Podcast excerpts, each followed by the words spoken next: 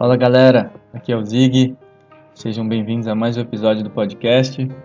Hoje, como não poderia deixar de ser, mais um episódio super especial com o capitão de 2017, um cara com um espírito de liderança gigantesco, uma pessoa que incorporou o, o espírito do Fórmula, toda aquela paixão pela equipe e de dar o melhor. E não só isso, elevou a um próximo nível, né? De é, tentar organizar a equipe, inspirar pessoas, em pensar no futuro da equipe. E é muito bom ouvir essa pessoa, do jeito que ela pensa, o jeito que ela se preocupa com os detalhes que normalmente a gente não comenta. Talvez outras pessoas já tenham percebido, mas ele faz muita questão de expor isso, de expor a, a preocupação com esses detalhes, com é, o legado que ele deveria deixar, com o futuro da equipe, como ele organizou é, né, a, a, transição. Então, é, quem é da equipe hoje, quem é da equipe atualmente, eu queria que prestasse muita atenção nas coisas que ele fala, porque realmente é de muito valor, de muito valor para a equipe mesmo, né? Pensando no, no engrandecimento da equipe, então é uma lição, né? E, e, é uma pessoa admirável mesmo, assim, quando você conversa com ela, as coisas que ela fala, as coisas. É, as, as, o que você absorve ali é, é de muito valor, né? Então, é, é uma pessoa que mistura inteligência com paixão, com liderança, é, e são características que eu, eu um dia não vou me surpreender se eu ver liderando um grupo grande, né? Talvez até o Brasil, quem sabe. Então, espero que vocês gostem. Eu gostei muito com vocês, Matheus Torque. Fala, Torchia. Fala, Zig. Tudo bem? Bem, você? Tô bem também. Como que a crise tá te tratando aí? Ah, tá sendo até tranquilo. É, tô aqui dentro de casa, respeitando bastante a, a quarentena, mas tô trabalhando ainda e tal, então não tô sofrendo tanto com o tédio assim, não. Não ser nos, nos fins de semana que eu fico mais sem coisa para fazer. Mas no geral tá sendo tranquilo até, tô conseguindo aproveitar até bastante meu tempo. É, então fui impactado mais ou menos, né? Tô, tô, só com saudade pessoal de tomar uma no boteco mesmo e tal, mas no geral tá, tá sendo bem de boa. Você é muito sociável, né? Você, você, você é muito de encontrar a galera. Então, eu não era muito antes, sabe? É, quando eu era mais novo, assim, na época de colégio, eu era pouco sociável, eu sempre fui uma pessoa de poucos amigos, assim, até o fim ali do ensino médio, até meu primeiro ano, segundo ano que eu comecei a, a entrosar mais. E na época de forma que eu não encontrava mesmo, eu ficava seis meses sem ver o, o pessoal que não era da equipe e tal. Mas acabou que depois que eu saí do forma, assim, eu fiz tanto amigo dentro da equipe que, que eu não conseguia ficar muito tempo longe do pessoal, né? Então a gente acabou, tipo, eu, principalmente o Aires, assim, Mourão, é, o Paulinho também, a gente acabou formando o Pará, a gente acabou formando uma turminha que se encontra bastante aí, e eu acho que eu comecei a trabalhar mas isso é mais recente, tá? Não é tanto tão histórico, não. É, você ia muito no juramento, né? É isso. Tá com saudade lá? É... Ah, mais ou menos, tá bem enjoado de lá já, sabe? É...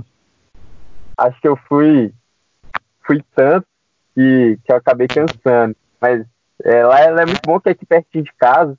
É o único lugar que os meninos animam ir, né? É que, que é mais longe para eles, mais perto para mim. Na maioria dos, dos, dos botecos, tipo, no centro da cidade, assim, é, ou lá no, lá no Corel, o pessoal sai bastante também. Fica muito longe para mim, né? E tem que ir de carro, é, fica foda de beber e tal, e juramento é mais negócio. Entendi. Oh, e como que pronuncia seu sobrenome? É Torchia ou Torcha? É Torquia. Torquia? É, não é, nenhum do, não é nenhum dos dois. Só que o pessoal no, no Santo Agostinho, no colégio, assim, o pessoal até me chamava de Torquia mesmo. Só que no Cefet virou Torchia, Tuxia e derivados. Só que eu não sou muito orgulhoso com o nome assim, não. Então, é, acabou pegando eu, Torchia mesmo. Por um, nunca, nunca briguei muito, então, mas meu pai não gosta, não. Ele ficou puto, velho. Então você fala que você não é orgulhoso. Não é que, não é que você não tem orgulho do seu sobrenome, é que você não é daqueles caras assim, ah, meu sobrenome é tudo, né? Tipo isso. É, é. exato. Eu não, não dou tanta importância assim. Mas meu pai, quando ele vê o pessoal me chamando de torchia, ele fica assim, ô Matheus, corrige eles aí, não é torchia não, é torta. Então ele fica meio, meio mas, ressentido, mas... Onde que é esse sobrenome? É da Oi? É da Itália esse sobrenome? É, é italiano. É, minha família, parte de pai, ela tem, tem descendência italiana. Acho que meu bisavô era, era de lá. Aí toda a família de pai tem o sobrenome, praticamente. O pessoal é bastante orgulhoso, assim, na, na média. Eu que sou mais, mais tranquilo. Oh, então, se apresentei, seu nome Matheus Torquia, e de onde você é, quantos anos você tem, é, onde você trabalha hoje, né? Uhum. Então, meu nome é Matheus Felizardo Torque, né? Não só não sou Torque, tenho Felizardo aí, que eu acho que é meu sobrenome mais legal. É... E eu, eu, acabei de fazer 24 anos, sexta-feira passada, é... dia, dia 24 de abril. E formei no Cefet no, no fim do ano, junto com, com uma leva aí de, de ex-integrantes do Fórmula, boa parte da Parabéns. geração Oi? Parabéns. Obrigado, valeu demais, Boa, boa parte da geração de 2014 e 2015, é, inclusive algumas pessoas do 16 formaram também, então fiquei muito feliz de ter oportunidade de formar do lado aí das pessoas que dividiram oficina e as histórias de Fórmula aí comigo. É, e atualmente eu estou trabalhando na Ambev, eu trabalho na área de apuração de resultados, no mundo vendas, né? Então é, uma área comercial. É, e, e, e mais, mais é isso. Eu, não, eu tenho costume de. Não tem nenhum hobby assim específico no momento. É, acho que atualmente, né, a coisa que eu tenho mais feito, assim, para me distrair nessa quarentena é, é, é, literalmente dar umas voltas com o cachorro, cozinhar alguma coisa também. Eu, eu gosto. Sério? Mas no mais é isso. atualmente minha vida não tá tão, tão interessante assim, não. Mas isso é hobby, é. Passear com o cachorro, cozinhar é hobby. Você cozinha bem? Pô, tô, tô aprendendo, viu, Zig? Tô, tô me surpreendendo. É, com meus, meus dotes culinários aqui na quarentena. Tô fazendo um, um sangos bons. É, só que eu cozinho mais por prazer mesmo, né? Tipo, sabadão assim em casa, fazer só almoço aqui e tudo. É, na, no dia a dia, assim, eu não tenho tanto, tanto tempo, não. Quando a vida tá normal, o maior hobby mesmo é encontrar o pessoal, tomar uma, jogar um papo fora. É, e, e disso aí eu tô começando a dar bastante falta agora também. Eu lembro que você dava umas corridinhas também, você não gosta? É, eu gosto de nadar, sabe? É, só que acho que natação vou ficar um tempo sem fazer, né? Porque é, imagino é. que eu nadava no clube, imagino que o clube, as academias vão demorar bastante aí para voltar. Então, é, é, é, e é um costume que eu já perdi, assim, né? Tem dois meses já que eu, que eu não tô nadando, mas quando voltar e se tudo der certo, eu vou voltar a nadar. O problema de nadar é que gasta muito tempo do dia, porque você tem que trocar de roupa para ir, você tem que nadar, tomar banho, voltar com a roupa, pegar o carro de novo. Então acaba que uma atividade de 40 minutos você demora uma hora e meia para fazer, sabe? Uhum. E, e você tá gostando bastante da Ambev, né? Então, é, eu gosto muito de lá. É, não tanto da atividade que eu executo no dia a dia, assim. É, é, eu tenho uma posição neutra, assim, frente, frente à atividade, mas eu gosto muito do ambiente, assim, sabe? É um, Tipo, o pessoal lá é muito jovem, um ambiente muito jovem, e o pessoal tem muita vontade de fazer o que está fazendo. Então isso é uma coisa que, é, que, que, me anima muito, e eu acho que eu trouxe isso bastante da época de Fórmula, assim. Eu tive uma experiência de estágio logo quando eu saí do, do Fórmula, que foi na, na Century, né? Uma empresa de tecnologia. E lá me incomodou muito que o pessoal não tinha um engajamento muito grande no que fazia. Isso me incomodou muito mesmo. Foi um dos principais motivos é, de eu querer, querer mudar. Então, é, na Ambev eu encontrei isso. Então, é, isso é muito legal. O pessoal que gosta assim, dos produtos que está tratando ali do dia a dia e tal. É, mas eu dou um pouco de falta da engenharia na minha vida, no, no, no dia a dia, assim. É, assim, não, não é uma falta absurdo que vai me fazer pedir demissão nem nada, mas é, tá entrando nos meus planos aí no, no médio prazo, talvez voltar é, voltar a carreira para a área de engenharia ou pelo menos em alguma empresa que esteja um pouco mais relacionada. Né? Você entrou como trainee lá na, na Ambev? Não, eu entrei como estagiário mesmo. É, na, na mesma área que eu atuo hoje. Aí eu fiquei um, um ano de estágio, aí eu fui contratado. É, Aí a pessoa que estava acima de mim, né, ela saiu. Acima de mim na, na hierarquia, na, na, estrutura organizacional, ó, tipo, minha chefe, né, basicamente. A chefe da área. Hum. Ela saiu, é, aí eu virei chefe da área que eu atuo, entende? É, aí acaba que hoje estou tendo uma experiência bem legal, assim, tô com, tem um timezinho de quatro pessoas, inclusive o Fichos, né, é, é do é do time, né? Ele é meu estagiário aí no momento. O Fichinho? É, o é o, o Fichinhos. Ah, legal, o, não sabia não. Ele tá lá com você?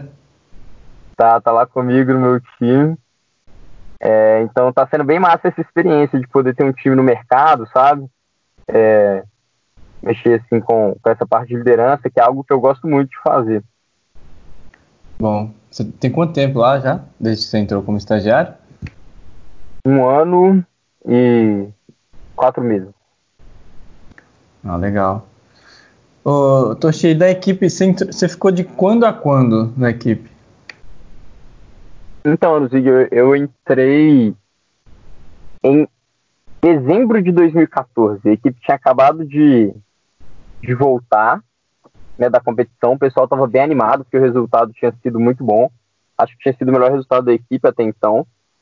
E aí o, o pessoal já tinha começado a participar, a Bianca estava participando já, é, o Borges, que acabou saindo um pouco depois, estava participando também, o pessoal tinha entrado comigo no C7, eu estava no primeiro período ainda. É, aí tinha o Ghisoli também, Felipe Ghisoli, que estava começando a entrar, o Douglas.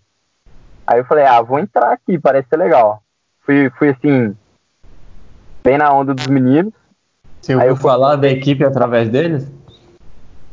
É, então, eu, eu não entrei através deles, eu conheci através deles. Só que na época não estava tendo processo seletivo, eu acho, assim, no, no momento que, que eu comecei a entrar. É, aí eu acabei só ficando lá de quebrada mesmo, assim, não teve processo seletivo, não teve nada. Eu demorei um tempo pra, pra, pra me tornar um membro oficial, assim, sabe? Foi tipo um é... chega aí, né? É, foi, foi um chega aí. Fala aí. Na época era, era muito assim ainda, eu acho. Aí comecei a ralar e tal, gostei, aí fiquei até. É, eu fiquei até metade de 2018, se você for considerar Lincoln. Só que a partir do. A partir de, da competição de 2017 até Lincoln, é, eu participei bem menos do que eu participava antes. Mas eu ainda acabei ajudando com algumas coisas, assim. Só que mais como suporte, é, eu ia apresentar design também em Lincoln, né? Então, mais como suporte, montar na prova de design do que como membro oficial. Então, considero que eu participei aí três anos, é, é, mas tive aí a oportunidade espetacular de ir para a competição ainda no meu terceiro ano, na metade do meu quarto ano de equipe. Eu, eu tava procurando aqui, eu, fiquei na dúvida se você tinha entrado em 2015 ou 2016. Aí eu procurei na foto de 2015, sabe aquela foto que o fichinho tá tampando o rosto assim? Uhum. É, Só que você não tava naquela foto, né? Você faltou no dia, pô? Nossa, essa aí é uma das maiores raivas que eu tenho aí, velho, com, com a equipe, velho. Eu tava fazendo. Eu fui responsável pelo processo de compra dos pneus em todos os anos que eu fiz parte da equipe, né? E era, era, era bem, bem complicado comprar os pneus, tinha que ter reunião lá direto com, com o pessoal de compras, e, e nesse ano eu tava olhando o pregão inteiro. Aí os caras marcaram a foto no dia que eu tava lá no Campo Zoom fazendo a reunião sobre o pregão da equipe. Então eu tava provavelmente ah, faz, fazendo a coisa mais importante da equipe do momento. E os caras marcaram a foto, velho. Não, eu fiquei indignado nesse dia. Só que eu nunca liguei muito pra foto, eu ah, relevei. Só que eu não, não apareci. Eu não tenho quase nenhuma foto minha no Fórmula, na real. Porque eu, eu não era muito, muito de foto assim. E nos dias que tinha, eu sempre tava fazendo alguma coisa a mais, mas esse dia eu fiquei puto, velho, que eu queria aparecer nessa foto da equipe aí. Mas é, tem que fazer uma montagem, colocar um quadradinho, sei lá. Colocar uma, uma carinha minha ali no cantinho, né? É, é. Bom, mas então aí você chegou, começou a colar lá com a galera, aí o que, que você fazia, assim? O pessoal deixava você ajudar? A Bianca, que é o, podcast que vai sair amanhã, ela falou que lixava o bico. Então, eu cheguei assim, aí meio que me passaram uma atividade que hoje seria meio que um projeto de trainee, que era para estudar anti-dive squat, né? É, geometria anti-dive squat para suspensão. É, e, então, no início, assim, eu não estava fazendo muita coisa muita coisa de oficina, nem nada igual os meninos, não. Até porque os meninos entraram alguns meses antes, né? Eu acho que eles entraram antes da competição. Acho que a Bianca, ela entrou... É, é, isso aí. Ela, é, quando, ela, quando ela começou a colar lá, tava fabricando o bico, por isso que ela ajudava a lixar, mas você não, né? É, não, eu cheguei um pouco depois, assim, já tava... Já tinha rolado a competição, o pessoal já tinha voltado. Aí eu meio que tava estudando, assim, geometria anti-dive squat, Aí eu, eu, eu, nunca fui um cara tão. que tinha tanto conhecimento técnico, assim. Então tava estudando aquilo ali, quebrando a cabeça, entendendo pouca coisa. Mas aí eu dei uma raça pra, pra fazer o melhor estudo, assim, que dava, porque eu, eu gostei da equipe, assim, e queria ficar. Aí teve uma reunião que eu apresentei lá o estudo, assim, o pessoal gostou. Aí depois disso eu comecei a fazer algumas coisas a mais. Aí o Yuri me passou alguma coisa de processo de compra, aí eu fiz uma organizadinho assim. Aí ele decidiu que eu ia tomar conta, aí nesse momento eu já era um membro oficial, assim. É, oficial mais ou menos, né? Porque não tinha tido um processo. Só que eu lembro que na época era a Jaque que estava olhando o processo. Eu falei, ah, faz o seguinte, escreve um e-mail aí do porquê que você gostaria de entrar na equipe, sei lá o quê. Aí meio que oficializou a minha, a minha entrada. Aí daí eu tava.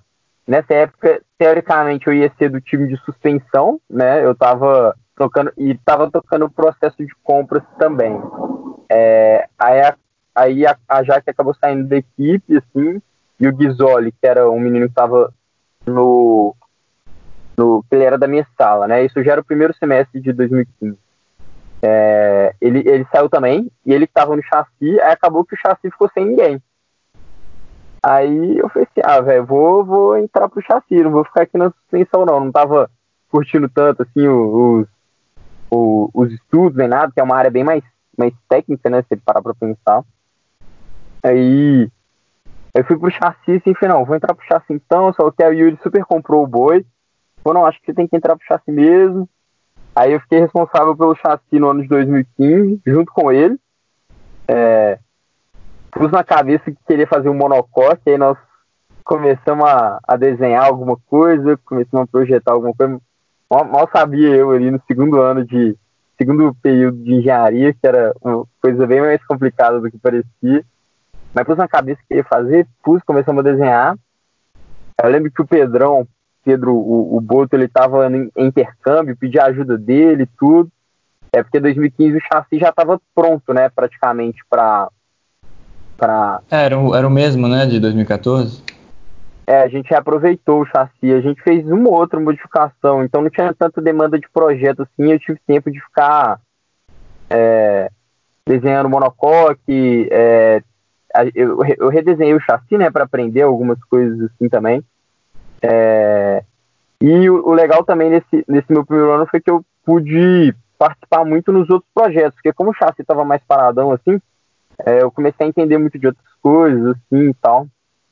É, só que meu primeiro ano ele eu, eu não, não desembolei tanta coisa, é, além de bastante amor pela equipe, assim, sabe?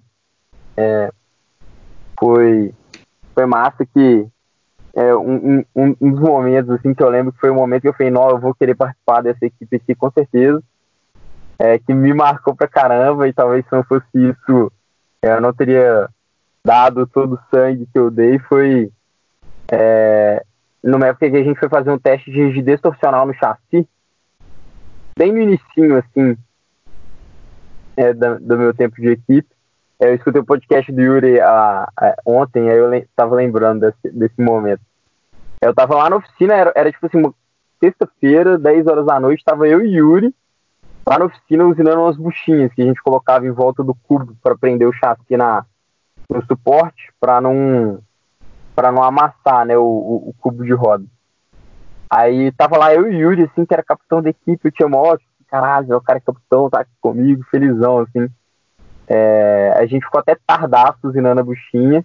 Eu vi que ele gostava pra caramba da equipe, sabe? E o jeito que ele gostava, que ele falava das coisas que ele viveu lá e tudo, é, me inspirou bastante a querer continuar e querer ser igual ele, sabe? Querer ter as, as mesmas experiências que ele teve lá e querer atingir, melhorar os resultados da equipe cada vez mais. Então acho que isso foi o que mais marcou no ano de 2015, assim. Você acha que foi nesse momento aí que você começou a entender que a equipe era muito mais que um grupinho de aluno ali tentando fazer um carrinho? Acho, acho que foi, velho, porque eu vi o tanto que o pessoal era apaixonado, sabe? Porque, pô, já era sexta-feira à noite, 10 horas da noite. É, eu, eu, vou, eu, eu, não, eu não tinha carteira ainda nessa época, né? Então pegava metrô tinha, tava, e tava triste porque eu só tinha mais uma hora para continuar fazendo o que eu tava fazendo ali. É, e eu nunca imaginei que isso ia acontecer na minha vida, né? Tipo assim, tarde da noite, você cansado depois de chegar no colégio, da, na faculdade 7 horas da manhã, não querer ir embora de jeito nenhum. É, e, e, e, eu acho que quem me passou muito isso, de que a equipe era muito mais além que um, que um, que um bando de maluco construindo um, um carrinho, é, foi, foi o Yuri mesmo, sabe? Eu acho que ele conseguiu transmitir isso muito bem nos bate-papos que a gente teve quando, quando eu estava começando na equipe, assim. É, a equipe tinha muita gente nova, mas o, o, ele e o pessoal mais velho, na época também tinha a o Calegari, o pessoal tinha uma, uma, paixão absurda, assim, pelo Fórmula. E isso me contagiou muito, sabe? Na hora eu olhei assim, pô, velho, trem aqui é legal, vou, vou me entregar e vou vou ralar. Até porque eu tava achando muito doido também. Por um, eu tive. É, eu, eu vivi num, numa bolha muito é, muito pequena aqui em BH, né? Tipo, eu estudei sempre no mesmo colégio, colégio particular ali, tudo. É, então não, não conhecia, nunca tinha visto ou ouvido falar de um torno na minha vida. Não tinha a mínima ideia de como que as coisas eram fabricadas, nunca tinha é, colocado a mão na massa em nada, assim, praticamente na minha vida inteira. Então curti muito isso na equipe também, sabe? Essa, essa coisa de você tirar suas ideias da cabeça, colocar no papel, colocar no, no, no, no, no Solid e depois poder construir o negócio e ver a peça assim na sua mão. Então tava curtindo muito. Então foi nesse momento aí eu tava fisgado já, velho. E eu comecei a me dedicar absurdos, mas não porque eu me forçava para dedicar pensando assim, não, isso aqui vai ser bom para minha vida. Eu me dedicava porque eu queria mesmo. Assim, eu queria estar tá lá, queria fazer aquele carro, queria ver o carro cada vez mais rápido.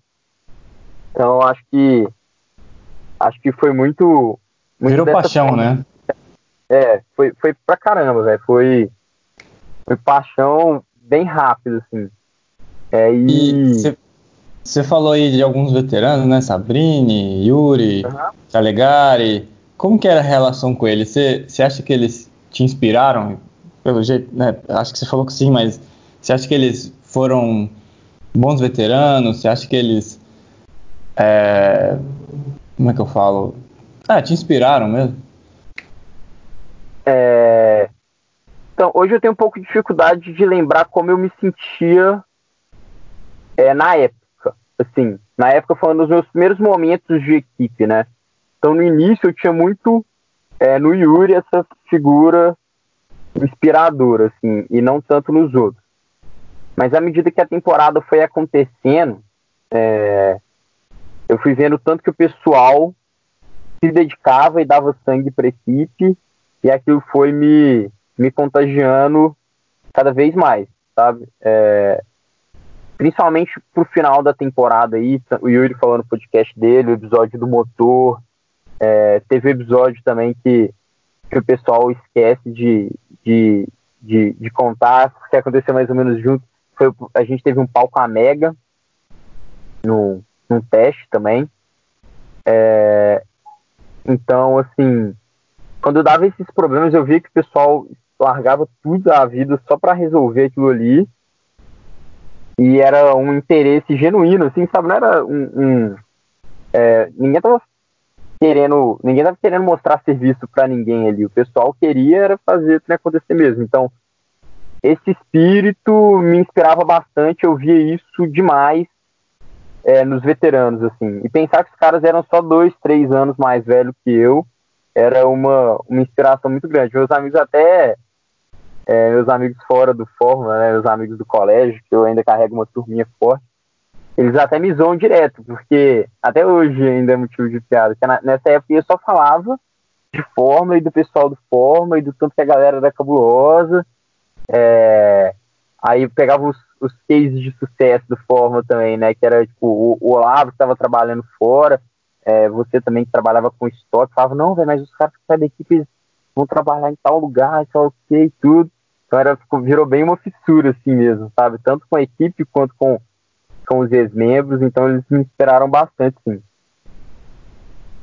Ô Toshia, e aí como começou esse negócio? Porque você depois foi aprendendo a soldar, é, a tornear, você, você era o calor mesmo, pô, como é que é isso aí? Me ensina isso aí. E aí, aí que você começou a ter habilidade na oficina de, de mexer com ferramenta em geral? É, eu, eu, era um calor bem, bem enxerido, assim, sabe? Eu queria saber de tudo.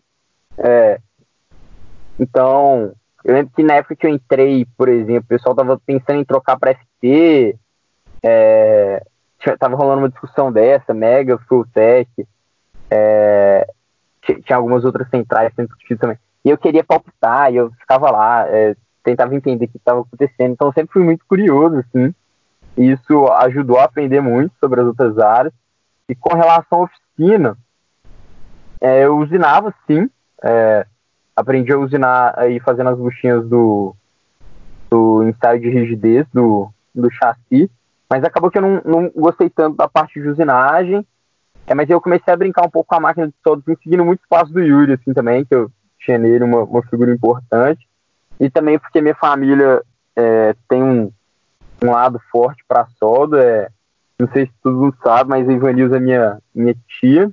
É, e meu avô também, ele teve um, uma das primeiras é, indústrias de soldagem aqui em Minas. Ele fazia tanques de caminhão-pipa.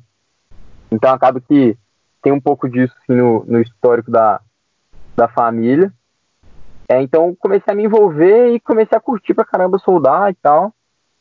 É, e à medida que o tempo foi passando, né, mas aí já foi mais em 2016, é, que eu comecei a soldar mesmo e, e comecei a ter mais destreza na oficina, assim, né, porque eu também construí chassi e tudo. Acho que o pessoal do chassi acaba virando referência, assim, geralmente na, na oficina, é, juntamente com, com o pessoal de suspensão, porque tem que fabricar muita peça para os projetos.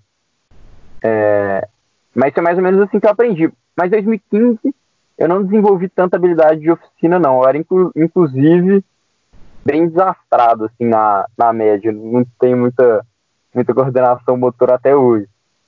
É, só que acabou que em 2016, na construção do, do ES08, é, eu, eu aprendi aprendi muito, porque eu fui uma das pessoas que mais participou da construção, assim, então, desde cortar tubo, fazer gabarito, soldar peça, usinar, fiz tudo, vai, fiz muita coisa mesmo.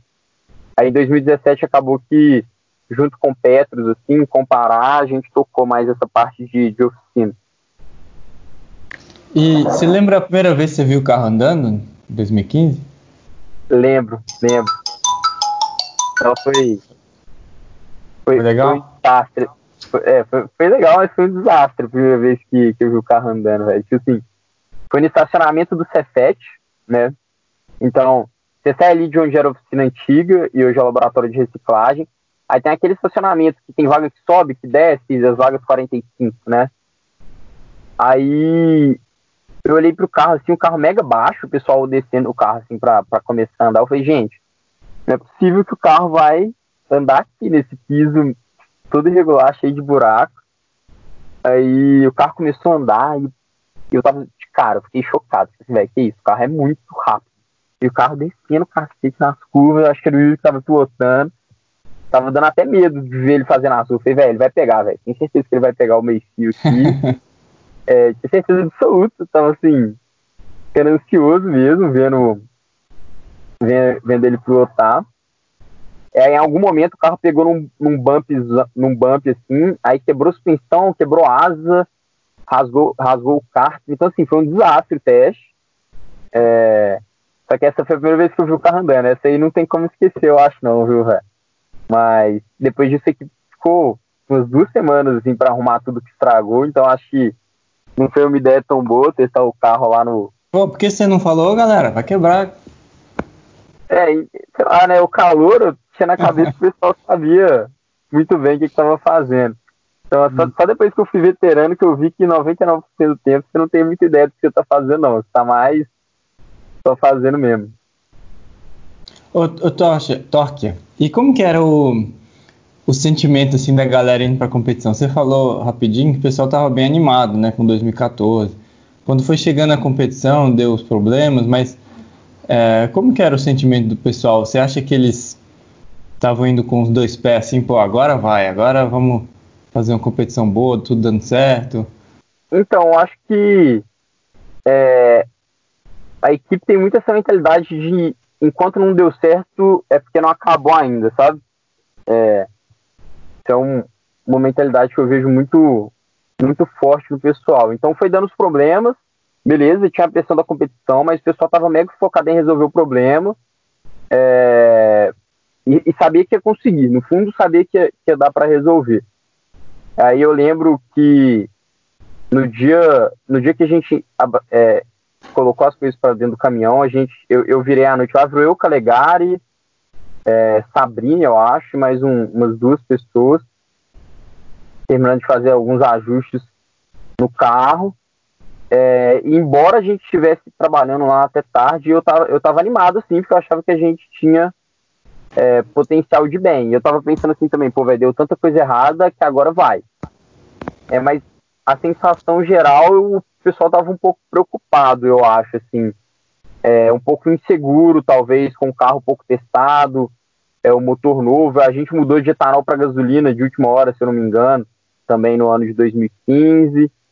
Então o pessoal não estava é, mega confiante assim, não, porém eu senti que a galera estava animada. É, até porque era, tinha umas, algumas pessoas de primeiro ano, tipo eu e Bianca, a gente estava indo já inscrito, assim, então a gente estava bem. É, já é apresentar design, então a gente estava bem é, bem assim. Pelo menos eu tava, né? Não sei se a Bianca tava tanto, vou descobrir no podcast dela. Mas eu tava bem animado para apresentar. E tava animado para conhecer a competição também. Só com relação ao resultado, acho que a gente foi com uma expectativa não tão alta em função dos problemas que tinham acontecido de última hora. É, e, e aí quando você chegou na competição, assim, você lembra que você sentiu? O que, que você. O que, que te marcou?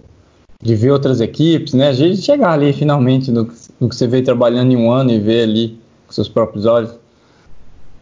É, eu acho que chegar na competição para mim foi, foi muito marcante, porque eu fiquei o ano de 2015 muito imerso dentro da nossa equipe, assim, eu escutava o pessoal falando, igual o Yuri falava que ah, a competição é o happy hour das equipes e tudo, só que eu não tinha nem ideia do que esperar, sabe? Aí eu vi um tanto de equipe lá, um tanto de carro bonito, carros que eu via por foto, né? Tentava, tentando roubar alguma informação pelas fotos, assim, fazendo benchmark.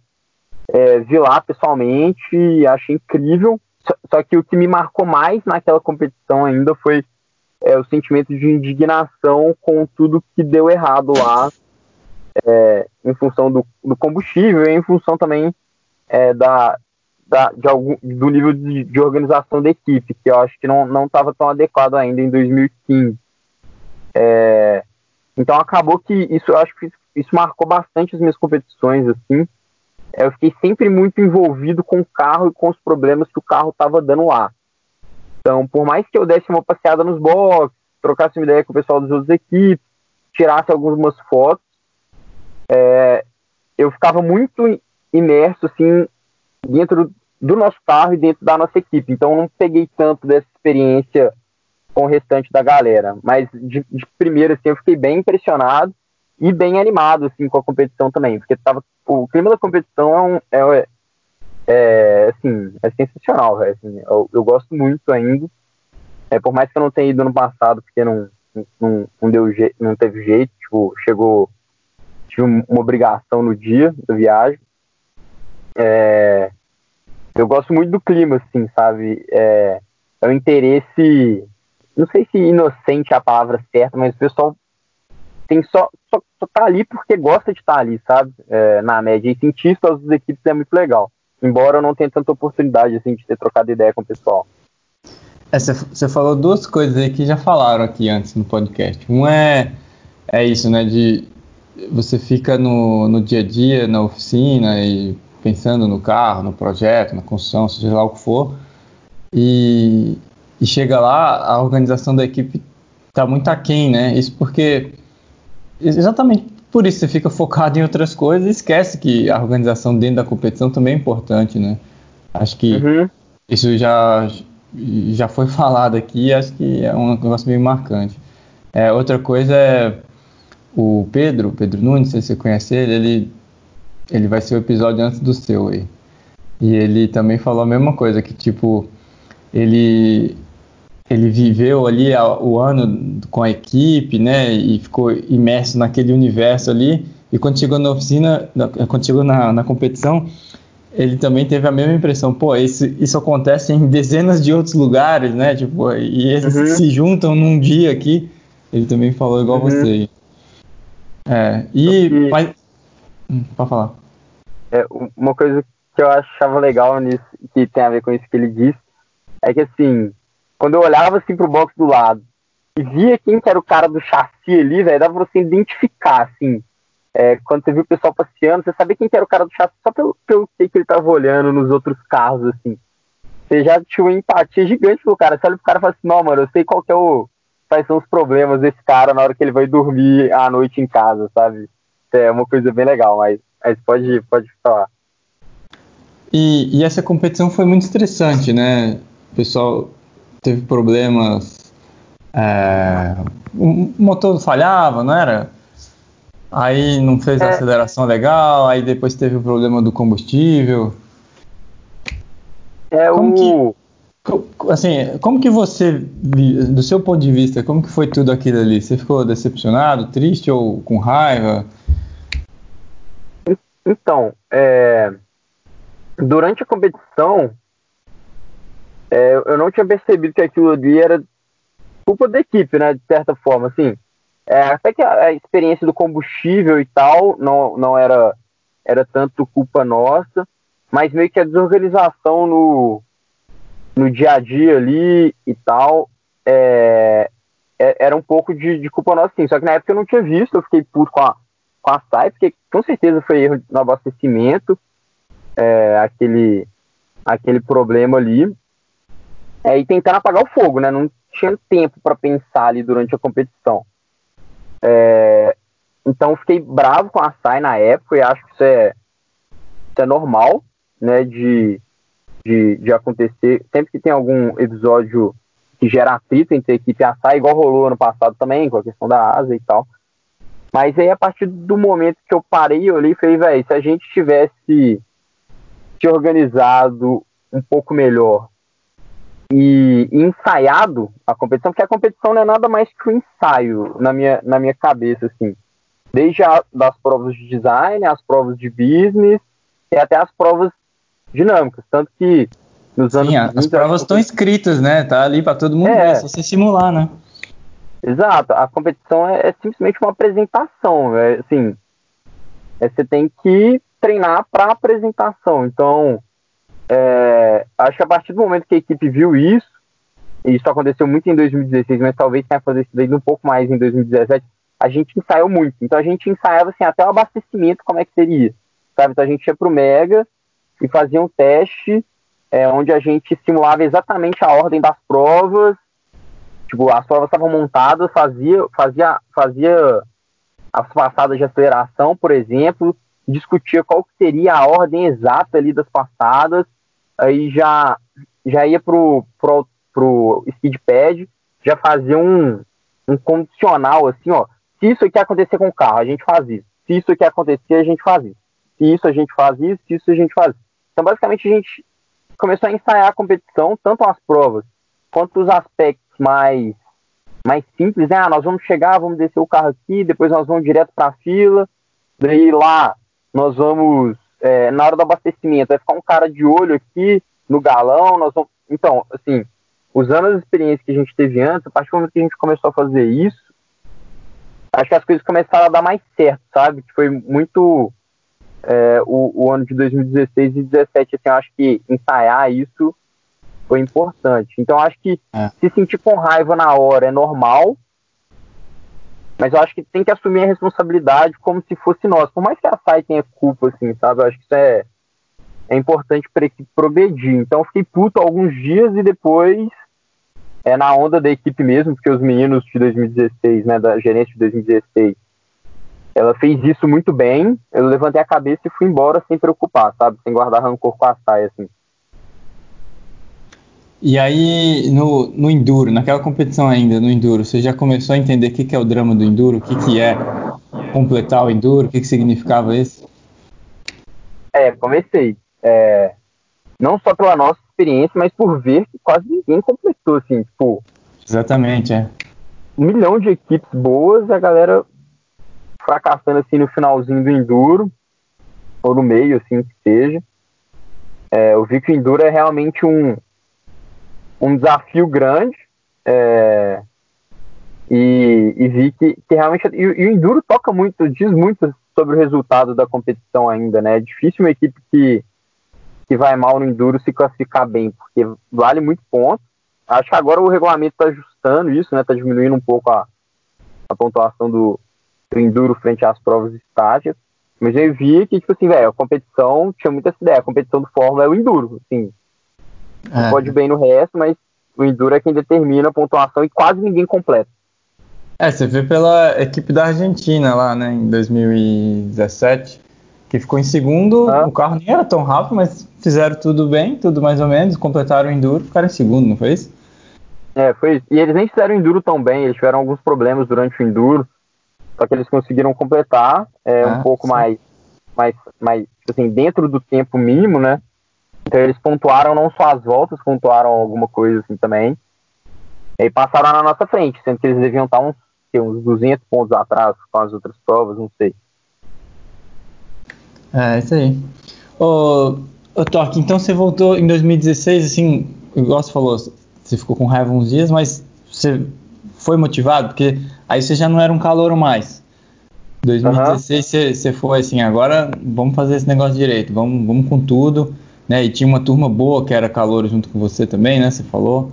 Essa galera, você acha que essa galera também estava na mesma pegada e, pô, vamos, vamos com tudo em 2016?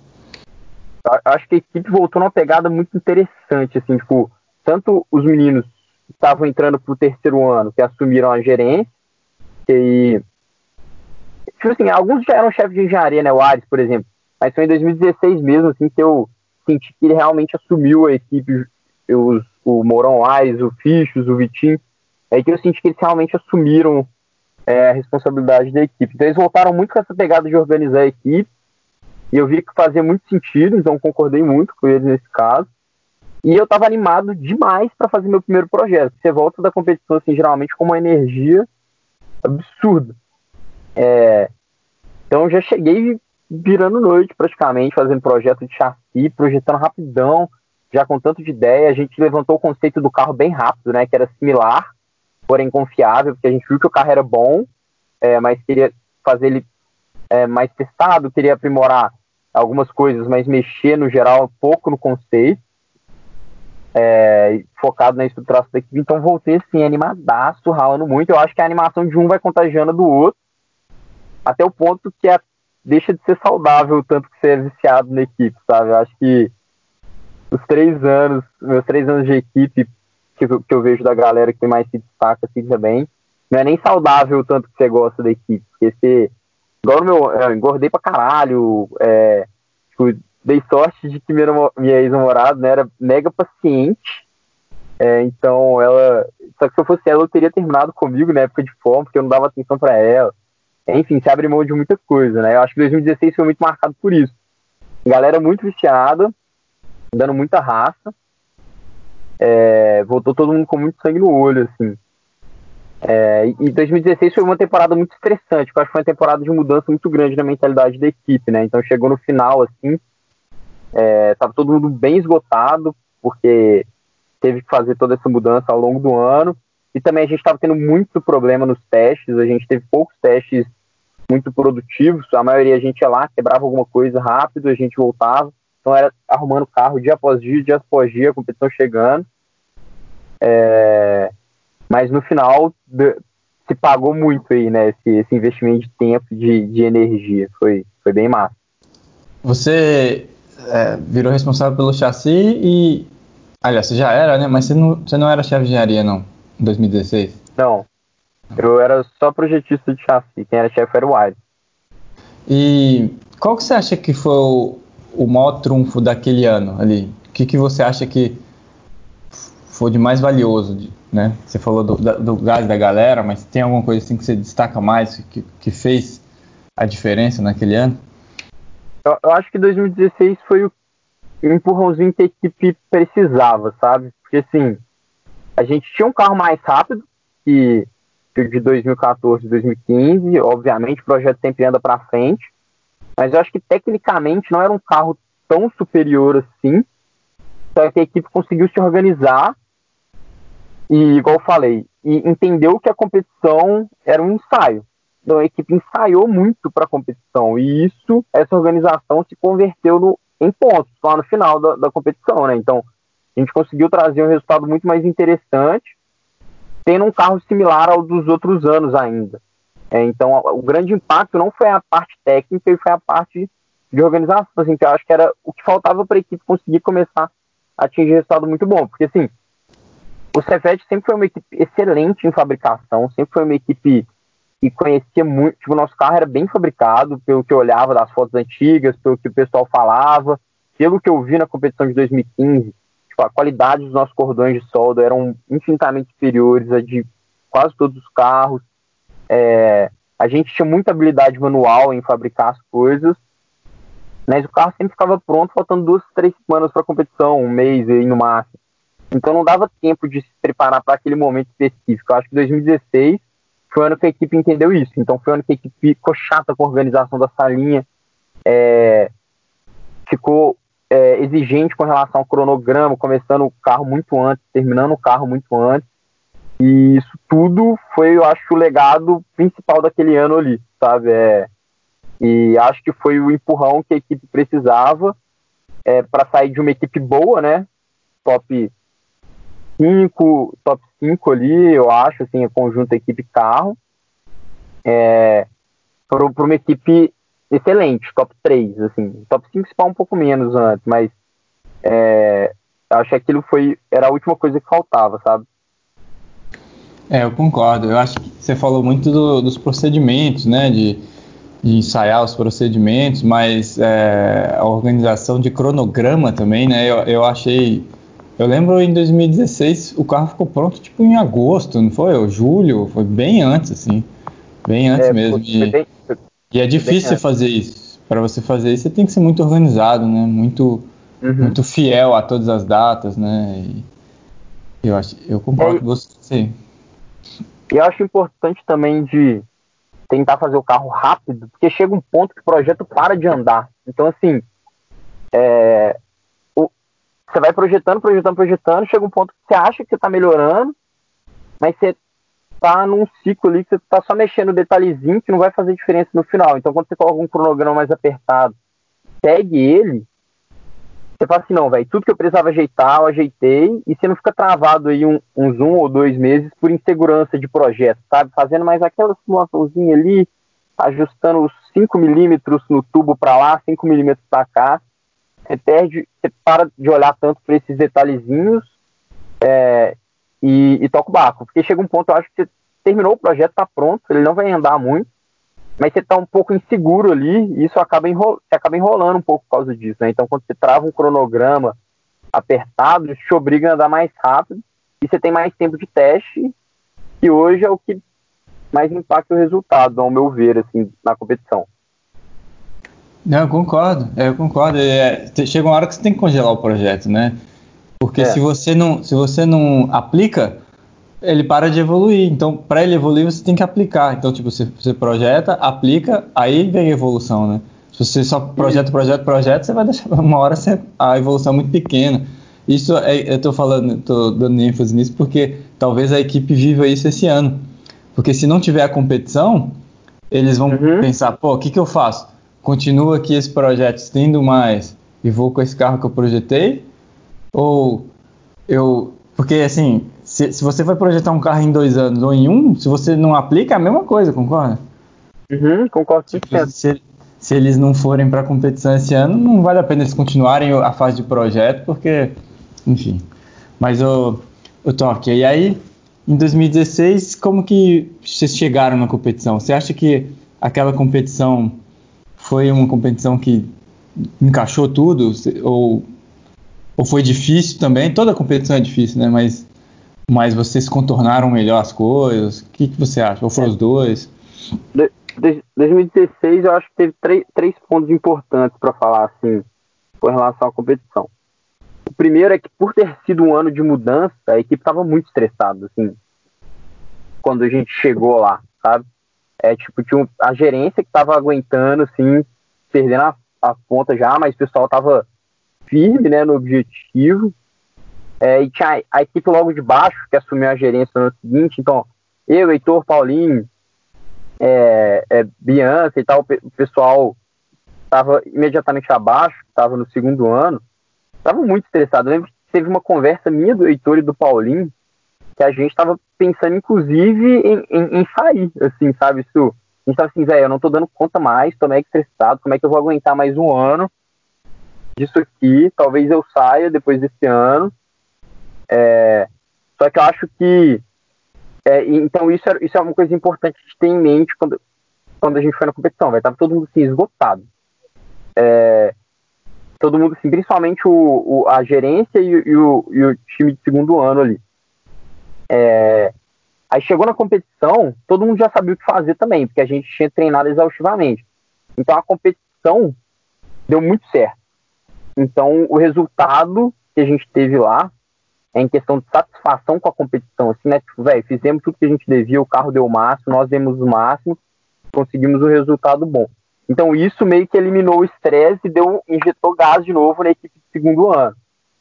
É, e eu acho que o terceiro sentimento que eu tive lá, foi o que os meninos já compensaram, já falaram também, é que eu fiquei um, um pouco decepcionado com o resultado final, no sentido de que nos anos anteriores a gente sempre especulou, né? Ah, se a gente tivesse completado o Enduro, a gente era segundo lugar. Se a gente tivesse completado tal prova é, e o Enduro, a gente ficava em primeiro. Então, eu estava muito indeciso, assim. Em 2016 foi um ano que não teve IC e a gente ficou em terceiro lugar. E foi, assim, é, mega justo a classificação com o que a gente era capaz de entregar como equipe, como carro. Então, acho que é, isso mostrou para a gente exatamente onde que o Cefet se encaixava naquele momento ali. É, então, isso deu mais um gás para a gente ainda, porque a gente falou, velho, a gente precisa melhorar bastante ainda se a gente quiser chegar é, num nível de primeiro lugar ou, ou, ou real, realmente brigar com os carros que são mais rápidos. Porque a gente tinha um carro rápido, mas eu diria que nosso carro ali estava no nível de de Mauá e, e de, da UFSM, assim, ele não estava no nível é, da, da USP, por exemplo. O carro da USP ainda era mais, é, o... ainda era mais que o nosso. Eu lembro que naquele ano, se eu não me engano, quem ganhou o autocross foi a FEI e do Cefet foi 7 segundos. Eu lembro, eu, eu, lembro do número, foi 7 segundos mais lento. Então é isso que você falou, né? Uhum. Tipo, é, tinha, tinha evoluir ainda em relação à parte técnica, né? É isso. Então, na, tipo assim, nas, a gente. E nas provas estáticas também, né? É, a, a, as provas estáticas esse ano até. É, eu não, não pensei tanto nelas assim na época da competição, porque eu estava muito feliz com o resultado das provas dinâmicas, que tinham realmente sido foco da temporada. É, mas eu, então acho que teve esses três, esses três fatores assim foram muito marcantes no ano de 2016. Primeiro, é, o tanto que a temporada foi estressante, que a gente viu que era difícil de manter uma equipe é, unida e focada o ano inteiro num ambiente estressante, assim, é, estressante no sentido que muita coisa que a equipe não tinha implementado teve que ser na marra, sabe? Tipo assim, a equipe era zoneada no sentido, tipo, salinha bagunçada sempre.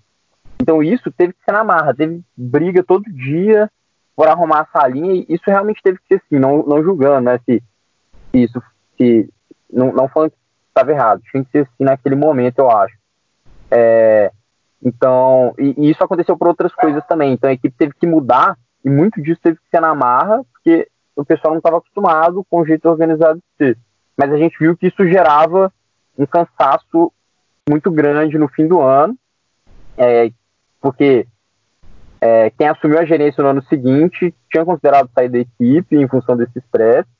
Aí eu acho que a segunda coisa muito relevante foi o resultado bom que a gente viu, tanto que era satisfatório você ver que é, a raça que você deu ela era paga lá na, lá na, lá na hora da competição. Véio, completar Enduro em 2016, inclusive foi o único Enduro que eu completei durante meu tempo de equipe.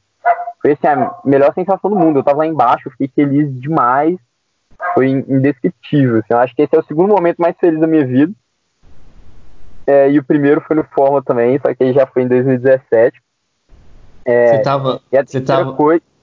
Você conseguiu escutar a galera gritando lá em cima? Conseguia, conseguia, não. Eu tava lá embaixo, eu tava nervoso, porque assim. É, o, em 2016, o filtro do coletor caiu na troca de piloto, né? Quase, quase pouca gente sabe disso, mas é, tava eu lá embaixo, aí na hora que, que o Yuri saiu do carro, acho que ele bateu o capacete no, no filtro, ele caiu. E ele era preso com, com uma abraçadeirazinha. Aí o Mourão olhou pro filtro, arregalou os olhão para mim de dentro do capacete assim, abriu os olhos igual eu nunca vi os olhos dele abertos. Aí eu dei um jeito de enfiar o filtro lá na mão, na hora, sem o juiz ver, e apertei a abraçadeira com o dedo, regacei meu dedo apertando a abraçadeira, aquelas que apertam com a chave canhão, sabe? Apertei ela com o dedo, assim, é, então tava nervosão no final do, do enduro. Aí quando completou, e eu vi que o trem não tinha caído, meu Deus, eu quase desabei lá no meio. Não, foi muito bom, velho. E, e aí a galera foi só comemoração, né? Você lembra é, na hora que foi... anunciaram lá o terceiro lugar, chamaram a galera? É, foi, foi, comemoração, mas eu lembro que o pessoal ficou meio. Todo mundo ficou meio assim com o terceiro lugar também, que a gente estava esperando pelo menos segundo. É, né, não, não, lembro se era a classificação geral, mas não sei se era no Enduro que a gente estava esperando segundo, ou. Enfim, a gente esperava um resultado ah, um é, pouquinho é melhor. A USP fez umas 4, 5 voltas passando reto lá no, no slalom, então eles, eles teriam ganho muito tempo no enduro. Porque teve uma história assim que o, no, no briefing de pilotos falaram, ó, oh, quem passar reto no slalom vai ser 20 segundos por cone. E a USP fez umas quatro voltas passando reto, assim, ou seja, dava uns 10 minutos, nem sei. Uhum. É, enfim, Aí, aí a galera pensou, pô, acho que da USP a gente ganha, né? E aí anunciaram lá o terceiro lugar, acho que foi mais ou menos isso, né? É, foi mais ou menos isso. Rolou uma decepçãozinha na hora, eu não lembro se era com, com a classificação final ou se era com, com o Enduro, mas na hora da entrega do, da premiação, assim, a gente ficou muito feliz com, com, com o troféu, porque a gente não imaginava que a gente ia ser capaz de ganhar o troféu, assim, sabe? É, a gente tinha ficado em nono no ano anterior. Tipo assim, a gente, pô, velho, subir no pódio. foi o melhor resultado da equipe, né? Não é, pode deixar de falar. O melhor resultado da equipe até então. E, e eu, eu julgo hoje, pelas competições que eu fui, é, que foi a melhor, da, a melhor competição da equipe também, no sentido de fazer as coisas acontecerem da forma correta, sabe? Que é, assim, tudo deu certo naquela competição, velho. Nada saiu do planejado. Então a gente foi na inspeção técnica, resolvemos rápido. É, acho que teve, tiveram alguns checks, assim, mas coisa fácil de resolver. É, fomos para as provas nos, nos, horários certos, fomos primeiro, o primeiro a fazer todas as provas, no carro não teve problema grande, técnico, assim e tal. É, então acho que foi a competição mais bem executada até hoje, assim, da equipe. É, o, o Mourão falou é, que ele tinha acho que dois ou três objetivos naquela competição. Um era ir para a Hot Zone. Né? Então, uhum. assim, é, porque, por que ir para a Hot Zone? Porque o, o, que significava, né? Tipo, você está bem preparado, você fez tudo certo na hora certa, então você tem tempo de ir para a Hot Zone. E foi mais ou menos isso né, que aconteceu. Tipo, vocês, vocês cumpriram o objetivo de estar organizado, de estar pronto para a competição, né? Uhum. É, exatamente. Ô, ô, você não deu comida pro seu cachorro, não, velho? É, eu tô na rua, não tô em casa, não. Ah, é, deixa, eu, deixa, eu, fechar é, o vídeo. Tô gravando. Não, não, de boa, de boa, de boa. É, ô, ô Torque, aí, aí em 2017 você virou capitão, né? Aham. Uhum. como que surgiu isso aí? Você queria ser, a galera te incentivou? Então, acho que em 2016 é, eu comecei a ter essa vontade e o pessoal começou a me incentivar também de forma indireta, sabe? É, assim, o Yuri começou a conversar muito comigo sobre capitania. É, eu acho que no Enduro, terem me mandado lá para baixo, já já estavam pensando um pouco nisso, sabe? Porque só uma pessoa para ficar os pilotos, e no caso fui eu em 2016. Então eu comecei a ter vontade e começaram a a me incentivar também, eu acho. Acho que foi um pouco dos dois. É... Aí chegou no final, aí na reunião de virada da temporada, aí eu e Paulinho, né, manifestamos interesse, sim. É... E a, a, gente tinha postura muito parecida dentro da equipe, assim, sabe? Os dois eram bons de oficina, ralavam pra caralho, nós, a gente ralava demais. Teve inclusive episódio que a gente teve que serrar o chassi no meio em 2016, no meio não, né? Mas abrir o chassi, a parte traseira, trocar o motor, trocar uns tubos, é, trocar o motor não, né? É, trocar as fixações do motor, trocar alguns tubos do chassi e refazer as fixações da transmissão, que eu, eu e Paulinho, Mourão, praticamente, fizemos de um dia pro outro aí. É, tipo assim, a gente tinha, tinha um perfil muito parecido lá dentro. É, e, é, e, e, e, aí os dois queriam, né? Os dois levantaram a mão para ser para ser capitão. E acabou que na hora optaram por mim porque eu tinha uma postura um pouco mais gerencial, no sentido de já mexer com alguns processos de compra, assim, e tudo. É, aí, aí a gente acabou compondo a, a gerência naquele dia ali também. A gerência já era um pouco óbvia as pessoas que seriam dela, assim, sabe? É, Tipo, já tava meio que. Já, já, tava meio preditado quem seriam as pessoas. As escolhas não eram tão. tão. tão novidade para ninguém. Porque é o pessoal que deu mais raça no final ali. É, e era o pessoal que tinha mais interesse em, em, em, em tocar mais um ano da equipe. Aí eu comecei como capitão e, e meu foco na capitania, na real, era foi um, um só, né? Foi meu principal foco foi não gerar um ano tão estressante quanto 2016, sabe? Então tentar buscar aqueles mesmos resultados que a gente conseguiu, é, melhorar o carro, obviamente, é, mas tentar fazer com que o ano fosse mais agradável e que as coisas dessem mais certo, assim, para chegar no fim com uma equipe ainda engajada para o ano seguinte, sabe? Então, é, pelo fato de ter vivido na pele toda aquela questão do estresse lá, é, ao longo de 2016. Meu objetivo para 2017 foi muito esse. É, e, e, a equipe tinha alguns pontos muito fortes em 2017. A equipe tinha um know-how gigantesco. Assim, o, os meninos de primeiro ano que entraram em 16, né, no caso, entraram é, no final de 15, eles tinham construído um carro inteiro, então já era uma equipe que tinha muito conhecimento, assim, mesmo os de primeiro ano.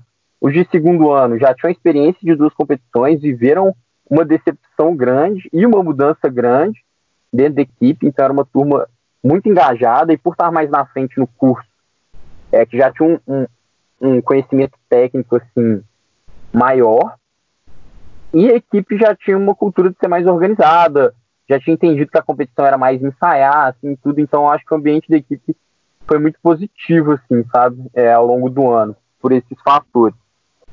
É, aí a gente fez a mudança aí do carro Aro 13 pro 10, e junto com isso mudamos um bocado o conceito do carro, que a gente realmente precisava melhorar, senão a gente nunca ia conseguir melhorar nossos resultados. É, então a gente colocou aro 10, colocou é, cubo de alumínio, fomos bem ousados no projeto do chassi também, é, e reduzimos, sim, reduzimos bastante é, a massa do carro, é, o, o Petrus aí, junto com o Ares na, e o Doug na suspensão e na direção, fizeram um trabalho de dinâmica fenomenal, assim. Tipo, é, eu não, não, entendo o suficiente para falar o quão melhor ele era com relação ao ano anterior, nem nada, mas com certeza foi uma melhoria grande que, junto com o Aro 10, é, gerou um carro com uma dinâmica muito, muito, muito, muito acertada. É, e o ano de 2017 ele começou muito turbulento, porque a gente teve umas três quebras de motor, não, lembro, não sei se você lembra, mas eu te liguei uma vez no dia que quebrou o segundo ou terceiro motor, desesperado já. Eu lembro que tava tendo uns problemas de queda de pressão de óleo, né? Isso, tava, tava tendo queda de pressão de óleo e os motores estavam indo tudo pro saco. Aí no início da temporada quebrou um. É, a gente montou, é, tipo, montamos esse motor, montamos um outro. Aí a gente colocou um cárter novo, sei lá o que. No dia que a gente foi testar ele na bancada, deu queda de pressão de óleo de novo. É, foi o ano que a gente mais fez teste de óleo no, na história. A gente fazia um teste de óleo depois de cada teste. Todos os testes davam concentração alta assim, de, de alumínio. A gente estava bem, bem desesperado com, com essa questão do motor. Aí eu lembro que eu, eu tive que ir para o Rio com o Gerim pegar um motor também. É, similar à história do Yuri com, com o Vitinho, só que não foi tão em cima da competição, foi mais ao meio da temporada, então a gente teve bastante problema desse com o motor, tivemos alguns problemas com o cubo de roda novo, de alumínio, que a gente tem até um GIF que circula aí no grupo de 10, 10 pessoas tentando tirar a porca dele, que, que por ser um, um, projeto novo, né, a gente acabou é, é, a, a, gente tipo, acabou cometendo alguns erros de projeto e a gente perdeu a, a, uma peça quase perdeu outra em algum momento da temporada, mas a gente já tinha a mãe de tirar. Só que, tipo assim, todos esses, esses problemas, eles vieram meio que do risco de mudar o projeto mesmo, sabe? É, de fazer um carro mais baixo, de fazer um carro com mais aceleração lateral, então a gente tinha que ter um cárter menor ali para conseguir abaixar mais o CG, a gente tinha que fazer um cubo de alumínio para diminuir a, a massa no suspensa do carro. É, isso tudo foi o risco que a gente teve que correr para conseguir é melhorar o projeto, né? Porque não dava para ter só um carro confiável e fazer uma competição perfeita que a gente seria terceiro lugar de novo. O, o ano, você falou que queria fazer um ambiente mais, menos estressante, né? Mas você acha que foi mais ou menos? Ou tipo, foi estressante do ponto de vista de problema, mas menos do ponto de vista pessoal? Então, acho que a gente teve esses dois problemas pontuais, assim, sabe? É, o motor ele se estendeu um pouco mais, o pau, é, mas no geral, é, eu acho que foi menos estressante, tanto no técnico quanto no pessoal. Acho que no, no pessoal, muito porque a equipe já estava acostumada até aquele nível de organização, então a gente não precisou cobrar tanto. É, a equipe sentido. incorporou, né? É, a equipe já tinha incorporado um tanto, então a cobrança era bem mais fácil, assim. É, e, e, e, no geral, os técnicos, passando esses problemas pontuais, o carro rodava muito bem. Então a gente tinha teste que o carro rodava dois enduros, tinha teste que, que a gente ia pro Mega, saía do Cefet 9 da manhã, é, 8, 7 da manhã, sei lá, 8 da manhã, e voltava pro Cefet 6 horas da tarde, tinha gasto quase um jogo de pneu no teste. Então, assim, É... Aquele carro foi muito testado, né? É, foi, foi muito testado, velho. Acho que foi testado cerca de 500 km antes da competição, 400, assim. Você é... viu o vídeo que eu joguei lá? Foram dois dias de teste, assim, e tem muita imagem, assim, do carro andando, você viu? É, não. Isso era. Eu você joguei lá no grupo, grupo, eu vou te, vou te mandar depois. Tem dois dias antes da competição, um no Mega Space e um no RBC. O carro andando bastante, sim. É, eu devo ter comido bola, mas assim, os testes rendiam muito, sabe? Então, é, chegou num ponto no final da temporada que a gente já tinha feito tudo que a gente tinha que fazer, assim. A gente tava sem pneu para testar, na real, no final, assim. A gente falou, velho, não tem como Seu a gente sonho, testar né? mais. Era o sonho, assim, a gente testou quatro jogos de pneu, três jogos de pneu, e a gente, eu lembro um dia que a gente foi pro, pro Expo Minas, tava pertinho da competição, os banners já estavam impressos e tal. A gente foi pro Expo Minas num dia meio nublado, colocamos pneu de chuva, que não tinha pneu slick para testar mais. Como assim, beleza, agora a gente vai esperar chover pra gente testar o carro. Assim, Ficaram torcendo pra chover? Vamos lá, torcendo pra chover, enquanto não chovia a gente tava com os banners de design apresentando. É, no meio da pista, assim mesmo, os caras sem camisa e tal. Uma vacaiada, foi, foi muito legal esse. Choveu? Aí. É, então, tipo assim, a gente, a gente testou, testou bastante o carro, mas isso gerou um problema também, eu acho. Eu não sei se muita gente sabe dessa, mas o problema que deu na competição, na, no Enduro, ele aconteceu num dos nossos últimos testes também. É... Isso, que é o, é o eu, acho até que é um dos dias do vídeo lá que eu mandei. É, sim. Queimou exatamente o mesmo componente. Pelo fato do carro tá andando tanto, a gente estava com uma confiança alta e meio que relevou o problema. Falou, ah, só troca isso aí que tá, tá tranquilo. Assim, isso não é relevante. Olha o tanto que o carro tá andando. É batata, né? Custou, custou o Enduro e a primeira classificação no, no na competição. O título, né? Então, assim, é, custou o título. Então, é, tem que tomar cuidado com essa confiança também. Eu acho que para esse foi. É, não testar o tanto que a gente testou, né? Isso foi um acerto muito grande do ano, mas ficar muito confiante e, e, e relevar esses probleminhas é, custou, custou o título aquele ano, sabe? E aí, como que foi a competição? Assim? Vocês chegaram lá com essa toda essa bagagem de testes, você sentia que podia ser campeão antes da primeira prova, antes, antes da Não, competição em si? Você sentia que, que o Cefet era um candidato ao título? Então, é, eu achava que a gente era um candidato ao título porque o carro era muito rápido, velho. Os carros, o carro no teste, assim, eu tinha ido na competição 2015 e 2016 e não tinha visto um carro tão rápido igual o nosso era nos testes. Sim. Eu tenho até um vídeo do primeiro teste que o carro fez na Expo Minas e foi o primeiro teste do carro, o rollout. Assim, quebrou tudo, foi tudo pro saco no teste, mas é, quando eu vi o carro andando, fazendo curva sem asa, sem nada, eu já pensei, tipo assim, velho, caralho, esse carro aí, ele é o bicho, ele com certeza vai brigar lá na frente. Mas beleza, a gente abaixou um pouco a crista, é, porque é perigoso você ficar pensando assim ao longo da temporada e se decepcionar muito é, na competição. Então a gente teve até uma reunião para falar sobre isso, que a gente estava muito confiante no final é, da temporada. Então teve a reunião que a gente deu uma, uma acalmada nos ânimos assim. Mas chegou lá, pô, tudo deu certo, a inspeção técnica deu certo, é, sem nenhum problema. Acho que a gente passou no primeiro dia na, na técnica, a gente teve um probleminha com ruído, é, porque parece que mudaram o equipamento lá, e no nosso estava passando dos caras não, só que obviamente dos caras era melhor, né, era mais preciso, era uma máquina toda cabulosa, uma empresa foi contratada só para aquilo. É, a gente teve que entupir ali o, o, o escape, a gente colocou ponteirinha de fuça, que a gente não estava querendo pôr, mas tirando isso, tudo certo, sem problema em frenagem, é, tilt tranquilo, inspeção tranquilo. Apresentamos design, fomos bem. Assim, a gente, como a gente treinou muito o ano inteiro, a gente não percebeu que nossa prova estava muito melhor. Assim, a gente só achava, é, a gente saiu pra caralho, acho que as provas são boas. Então apresentamos design de manhã, né? Aí, isso na, isso na sexta. E quando rolou as provas no sábado, a gente da primeira passada de aceleração, que eu não acreditei no tempo que a gente fez. Né? Tem um vídeo ali. Vocês, vocês foram mais no final, né? É, na, na, real, não, a gente foi mais no início de aceleração mesmo. É, tipo assim, algumas equipes tinham passado, Não tenho 100% certeza, velho. Foi meio embolado, meio confuso lá na hora. É, mas assim, a gente deu, deu, uma, deu uma passada do design, fizemos tem passo, era o melhor tempo lá então, aí fizemos outro, ficou lá até o final.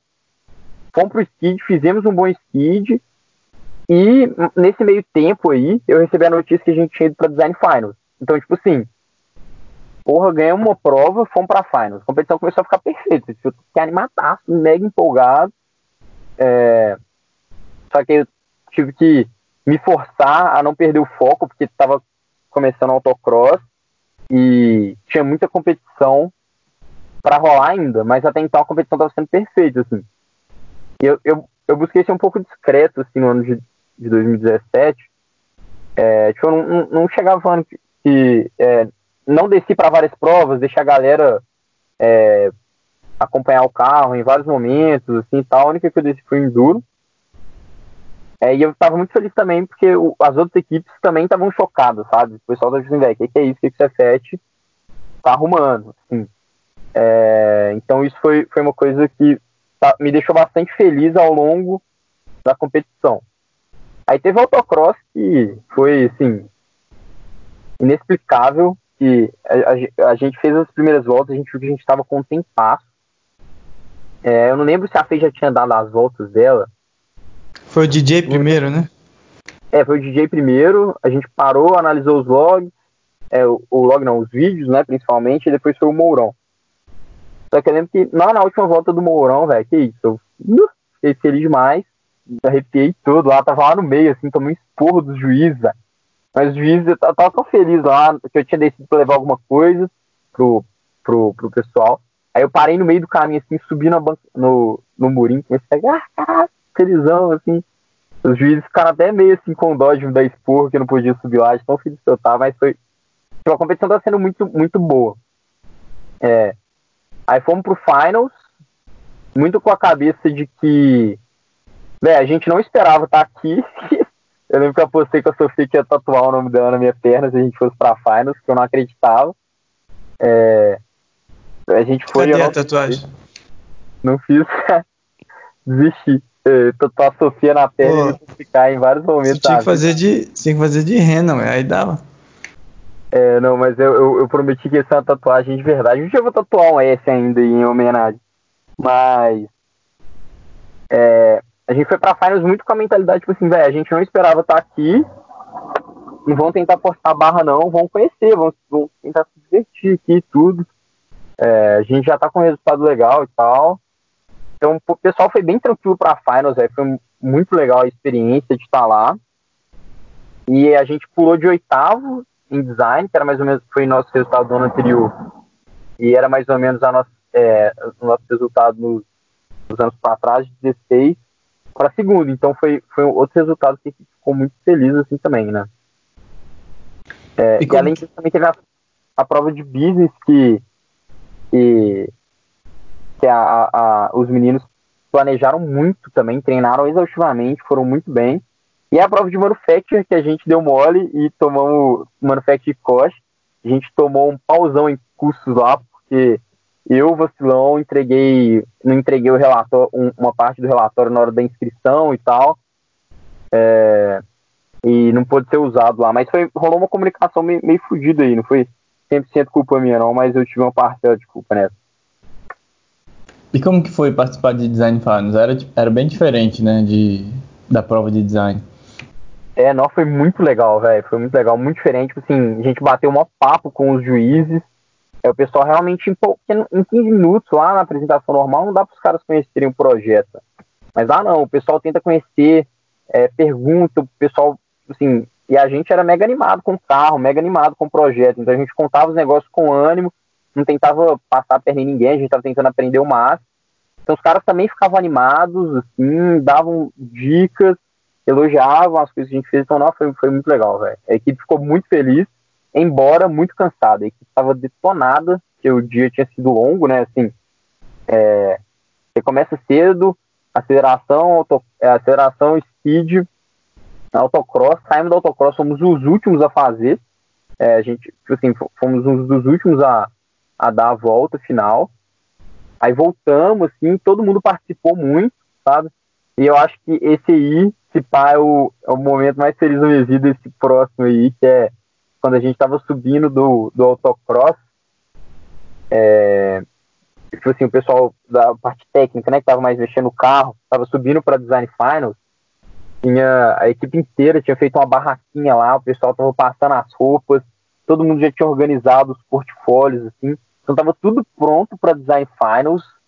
É, ninguém que tava mexendo no carro teve que fazer nada e ninguém teve que orientar nada também, sabe? A equipe simplesmente por proatividade, assim, fez tudo isso. Então, nesse momento aí que eu vi que a estratégia que a equipe adotou ao longo do ano, de tentar ser um ano menos estressante para deixar a galera mais engajada, tinha funcionado, né? Tanto no resultado que a gente estava tendo nas provas técnicas, quanto nas atitudes, assim, do pessoal lá na equipe. Então, esse eu acho que foi um dos momentos que mais marcou minha vida, assim, sabe? Esse, essa prévia aí do, do autocross, foi bem massa.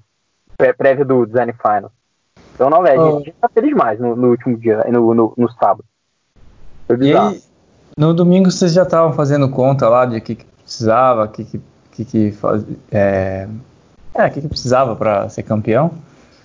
Então, a gente fez essas contas no próprio sábado mesmo. É, a gente fez uma reunião, né, algumas pessoas da equipe só, é, quarto Morãozinho lá, Morão DJ, estava eu, João e alguns outros. Aí a gente falou, velho, a gente precisa completar o Enduro de boa amanhã para ter muita chance de ganhar. Então a gente foi com essa mentalidade. A SQs quebrou logo, logo, na nossa frente ali. É, e como é. a gente era o último a, a fazer, a gente tinha a manga, né, de saber, velho, se os caras descerem o pau e fizerem um tempo muito bom, talvez a gente tenha que descer o pau também. Mas se os caras fizerem de boa, tinha essa, tinha essa vantagem, né, de você ser o último. É, exato.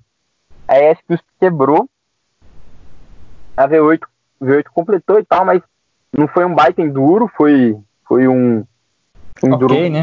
assim. É, Santa Maria completou também, mas tava, não foi também um enduraço. A gente falou, velho, é só ir de boa que nosso carro é mais rápido.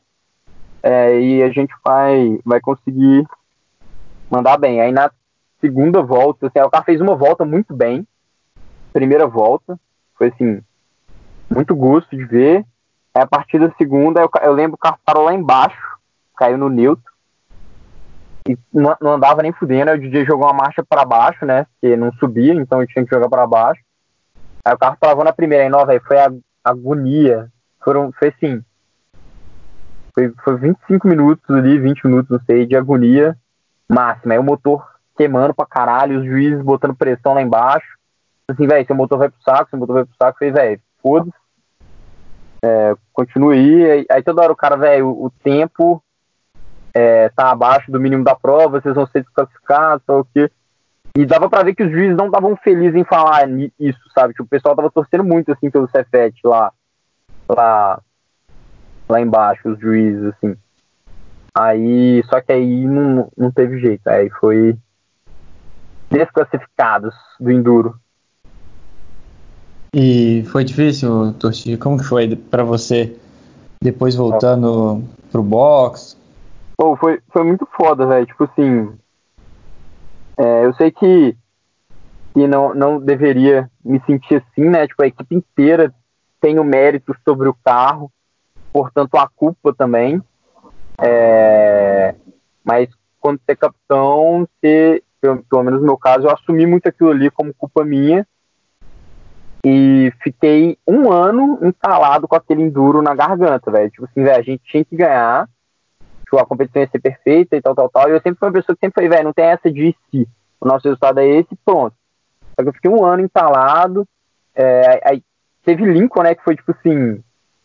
É, foi espetacular, fiquei feliz pra caralho quando descobri que a gente ia pra Lincoln, mas eu ainda fiquei entalado com aquele carro que não passou marcha, enduro, e no ano seguinte, com o carro ganhando a competição, ganhando enduro, finalmente esse nó da garganta ele saiu, mas eu tive dificuldades aí, viu, Zig, de, de superar é, episódio velho.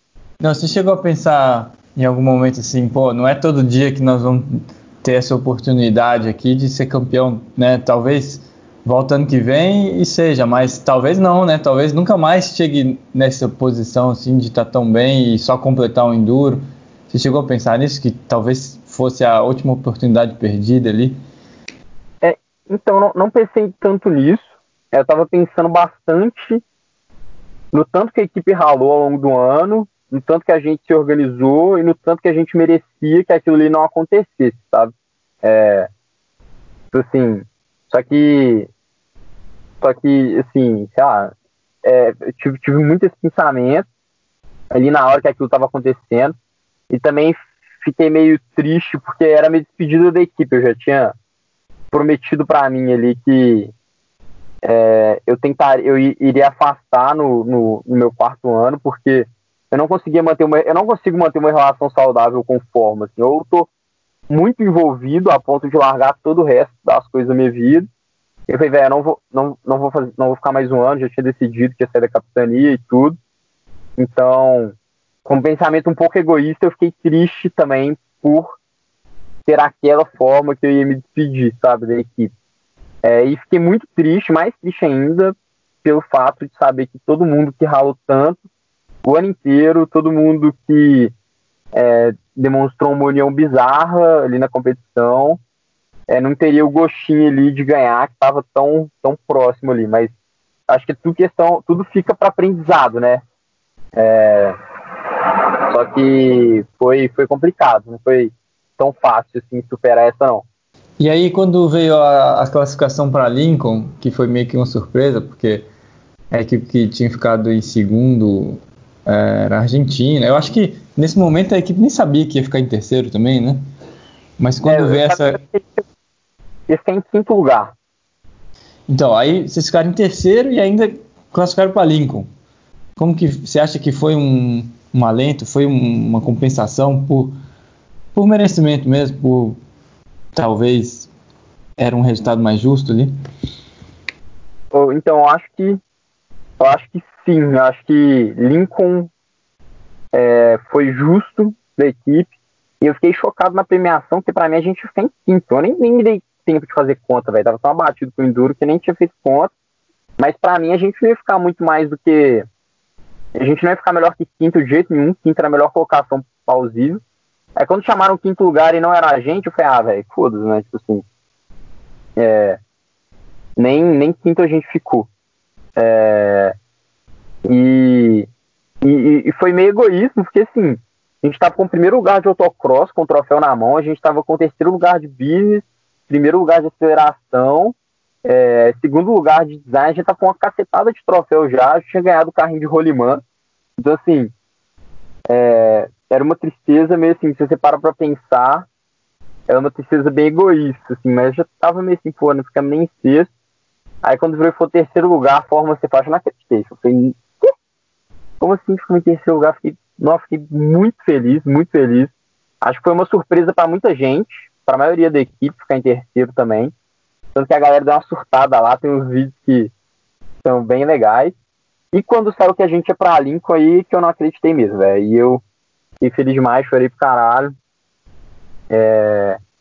Não, foi, e foi, foi, assim, bem marcante, assim. Mas mesmo assim não tirou o ental, a entalada do, do, do Enduro. Mas foi, assim, eu virei, velho, essa equipe, o mínimo que essa equipe merecia esse ano era isso, sabe?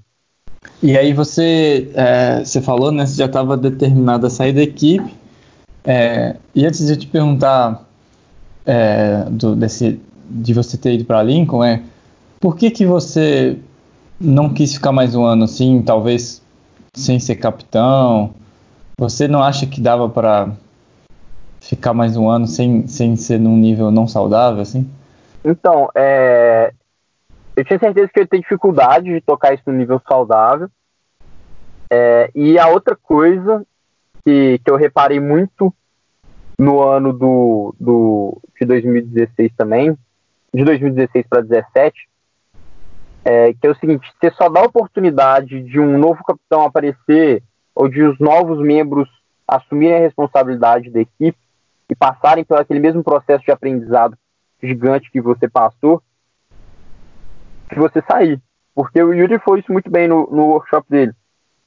Não adianta você trocar de função se as pessoas já te veem ali como capitão e você continua indo lá todo dia é, e participando das decisões e tudo, você só vai trocar de nome, sabe? Você vai estar atrapalhando um pouco o desenvolvimento da próxima geração, assim.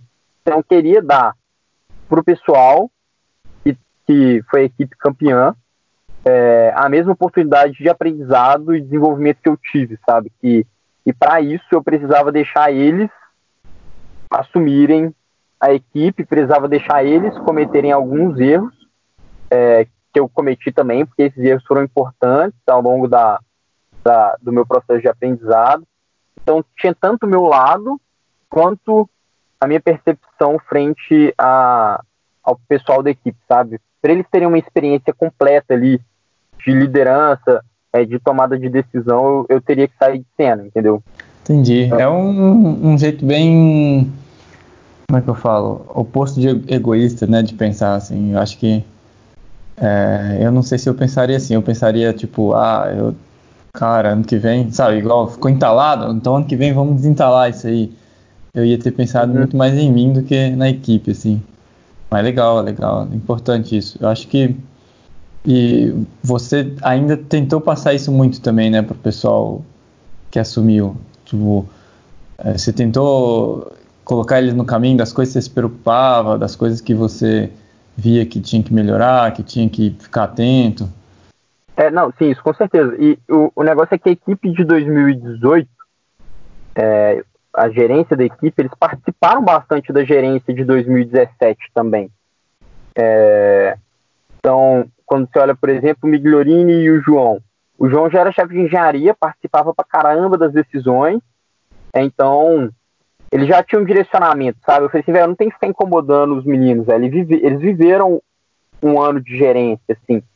É, eles já têm as opiniões deles e eles têm o, je o jeito deles de tocar as coisas. Porque, assim, as pessoas são diferentes, né? Não necessariamente tem um jeito certo e um jeito errado. Acho que tem que olhar o momento que a equipe está vivendo, existe o jeito adequado para cada, para cada momento. E assim, eu não queria tentar impor neles a forma que eu achava correta. Então eu, eu dava minhas opiniões, é, participei muito pouco, só no início ali eu acho que eu participei um pouco mais, conversei mais com o João é, e tudo.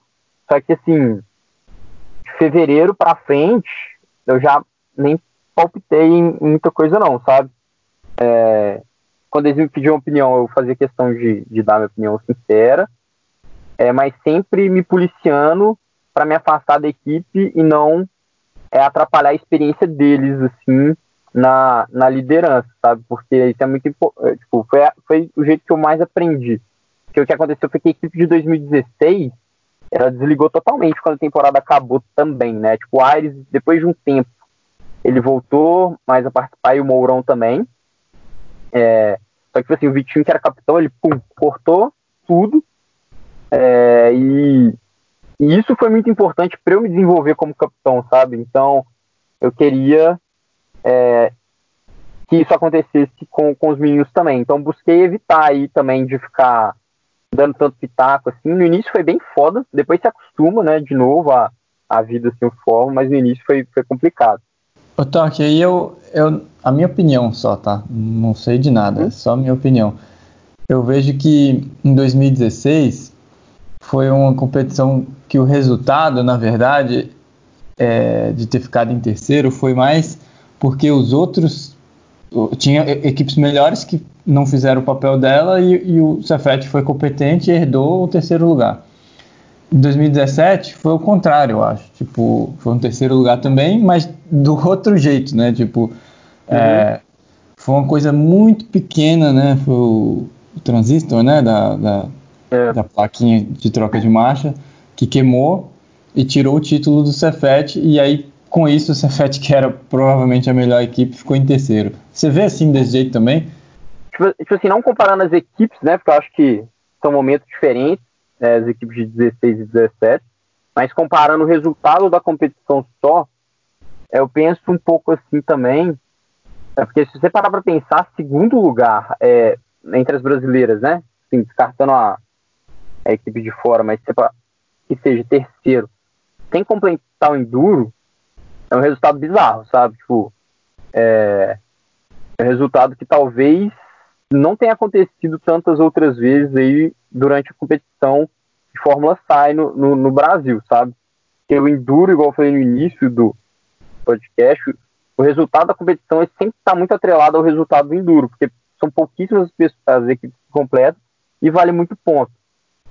Então, é, eu penso um, um, um, pouco dessa maneira também, é, mas é, no, no, final acaba que é o resultado que interessa, né? Assim, é, só, que, só que eu, eu é, exatamente, por isso, por isso que eu tô perguntando, né? São dois terceiros lugares, né? 2016 uhum. e 2017 o resultado é exatamente o mesmo, terceiro. Mas uhum. por isso que eu tô falando, foi de um, uma maneira muito diferente, né? É, sim. E eu fiquei muito feliz também pelo reconhecimento da equipe, assim, sabe? Porque eu lembro que em 2015 é, eu escutei algumas coisas que eu não gostei ao longo da competição, do pessoal comentando algumas coisas do carro do Cefete é, e tal. É, comentando assim, pô, é, fazendo uns comentários pejorativos sobre algumas coisas do carro, um pessoal falando que o carro do Cefete era sempre aquilo, sempre um carro mega pesado, é, e, e, tentava fazer um carro confiável é, e tudo. E, e, isso me chateou muito em 2017, eu fiquei muito feliz com o que eu escutei nas arquibancadas também, sabe? Então isso para mim foi, o, foi um resultado muito legal. O Cefete era uma equipe muito legal, sempre foi uma equipe muito cooperativa com as outras é, e tudo. E por ter um carro, ter tido um carro bom esse ano, era tipo assim, pessoal pro autocross sentava quando o Cefete entrava em pista, todo mundo ficava quieto, assim, ó, entrou. o pessoal que nem, nem conhecia de outra equipe lá, nada a ver, fazia os comentários deles. Tem uns vídeos de outras equipes no YouTube também que é, eles filmaram o carro Cefete de outros lugares, falam tipo assim, caralho, olha esse carro que tem no rápido. É, o biquei uma conversa do capitão da UFMG com o capitão do, do da, da Unicamp também, depois do autocross, os caras falam, velho, o que, que você está arrumando? Os caras estão indo muito rápido. Então, isso tudo me deixou bem feliz, assim, sabe? Porque você faz por amor à equipe, com certeza, mas quando o pessoal reconhece o trabalho da equipe, assim, é algo muito, muito satisfatório, sabe? E como que foi para Lincoln depois o, o toque? Assim, você teve que apresentar em inglês, né? Você começou treinando inglês aqui no Brasil, a, a prova de design? É, eu acho que Lincoln, é, a gerência de 2018 mandou muito bem na organização, assim, então a equipe se planejou muito é, nesse sentido de design, por exemplo, é, os meninos conseguiram o impossível, né, que era conseguir recurso, é, conseguir planejar tudo certinho para todo mundo conseguir ir. Então isso foi muito tranquilo, tipo assim, eu não tive que preocupar em nada em nenhum momento, os meus garantiram tudo. Foi basicamente treinar a apresentação que era em português aqui para inglês, assim, não mudou tanta coisa também no texto, é, nem nada, a gente não levou tanta coisa, tanta coisa a mais. É, e querendo ou não, é, eu só me envolvi com a prova de design, sabe? Porque, como eu falei, eu tive que me afastar da equipe, é, que na minha cabeça era o certo a fazer. Então já não estava mais tão envolvido com o carro, é, então quase não mexi no carro lá. É, não estava tanto tão envolvido com as outras provas, então é, eu ajudei muito pouco no resto também. Foi, fui basicamente como apresentador de chassi, óbvio que estaria 100% à disposição e, e inclusive queria mexer no carro lá e tal, mas não foi tão esse meu papel. Então para mim a competição não foi tão desafiador assim, sabe? Mas foi um encerramento de ciclo é, muito, muito, muito legal. Eu imagino que para mim, para as outras De luxo, pessoas, né? Oi? Foi um encerramento de luxo. É, foi bizarro, de luxo, sim, total. Porque eu tava vendo a foto que o Petros mandou outro dia. Depois a gente tinha feito só o frontbook head, o main hoop e o side impact, sabe? É, do carro. Aí tava eu, o Delson e ele na foto, assim, posicionando os trem assim, fingindo que estava segurando um volante. Então, tipo, pensar que foi daquilo ali para os Estados Unidos competir com, com as equipes espetaculares, assim, é, foi, tipo assim, é um, um encerramento muito bonito de, da trajetória da galera da minha geração, assim.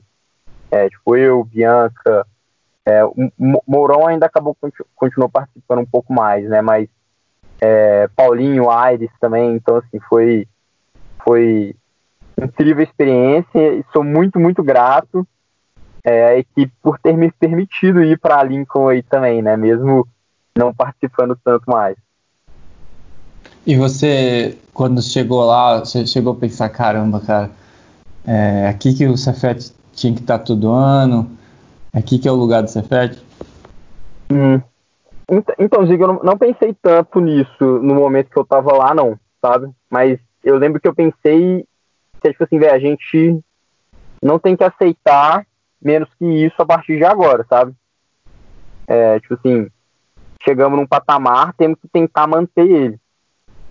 Mas esse pensamento ele é um pouco um pouco foda também, porque sim, é, a equipe tem que tentar não deixar isso acontecer, né? Mas eu acho que que você fez essa pergunta pro Yuri aí, o que, que ele pensava do futuro da Fórmula Sai, é, mas eu pelo menos vejo o Fórmula Sai como algo muito cíclico, sabe? Assim, é, os projetos, óbvio que eles sempre caminham para frente, porque a engenharia vai melhorando como um todo e os meninos também.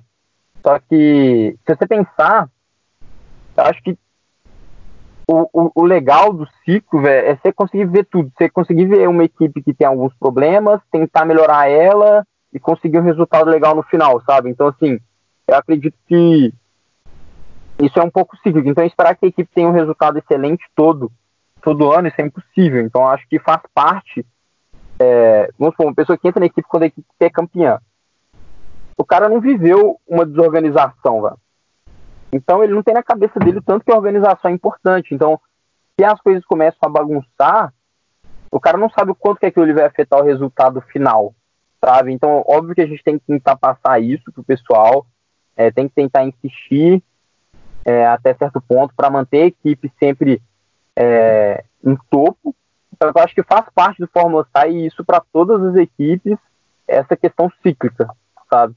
É, então, mesmo nas equipes top de linha, tipo a USP, é, que, que é nós, né, agora somos uma equipe top de linha, é, mas mesmo na, nas equipes que têm um histórico de sempre serem boas equipes, o que eu vejo é que elas herdaram um carro cabuloso e pelo carro ser tão bom assim, independente do resultado da equipe no ano, eles conseguem manter um resultado legal. Só que mesmo assim a equipe também está cíclica ali é, porque ela tem que viver as experiências negativas para aprender com elas, sabe? Então, é, acho que por mais que a gente tenha que almejar esse resultado bom sempre, é, é, natural que ele não venha e quando ele não vier, isso tem que gerar indignação na equipe, tem que gerar desenvolvimento nos membros é, de novo, que tem que gerar e, e assim a equipe vai melhorando sempre é, e fazendo os membros viverem toda a experiência, sabe?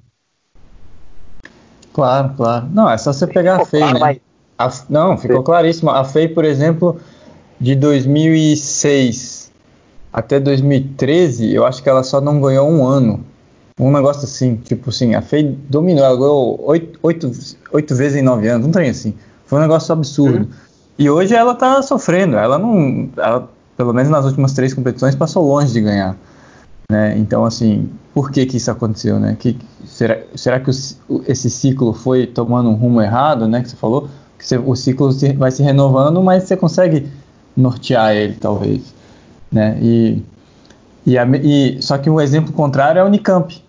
Que a Unicamp, na minha opinião, sempre foi a equipe top. Né? Eu vi a Unicamp nascer, o primeiro ano da Unicamp eu estava na competição. E ela rapidinho virou equipe top, porque é uma universidade top, né? Isso aí não há, não há como negar. E, e a Unicamp só ganhou a primeira vez ano passado. Então, assim, o que, o que eu quis dizer é tipo assim, talvez eles faltava um detalhezinho, alguma coisinha para eles, para eles serem campeões. E mas eles sempre foram uma equipe top, né? Então foi mais ou menos em cima disso que eu me perguntei. O que eu acho nisso é que, por exemplo, a equipe tem que tomar um cuidado também, porque assim, um resu a partir do momento que a gente tem um legado cabuloso, que é um conhecimento técnico e um projeto muito bom, e os resultados da equipe eles vão variando, né? Tipo assim, a equipe vai sendo mais competente ou menos competente em um ano. Só que isso varia um pouco o resultado na ponta, só que ela se mantém como uma equipe boa, por já ter um, uma construção legal. O que eu acho que a equipe não pode aceitar é ter um resultado ruim e não perceber que isso é culpa dela, sabe? Porque, tipo assim, pô, eu tenho um, um, carro top, se meu resultado foi ruim, com certeza. Provavelmente é culpa da equipe. Então a equipe tem que se indignar com qualquer resultado que não seja primeiro ou segundo lugar, ou terceiro, que seja, pelo menos pode.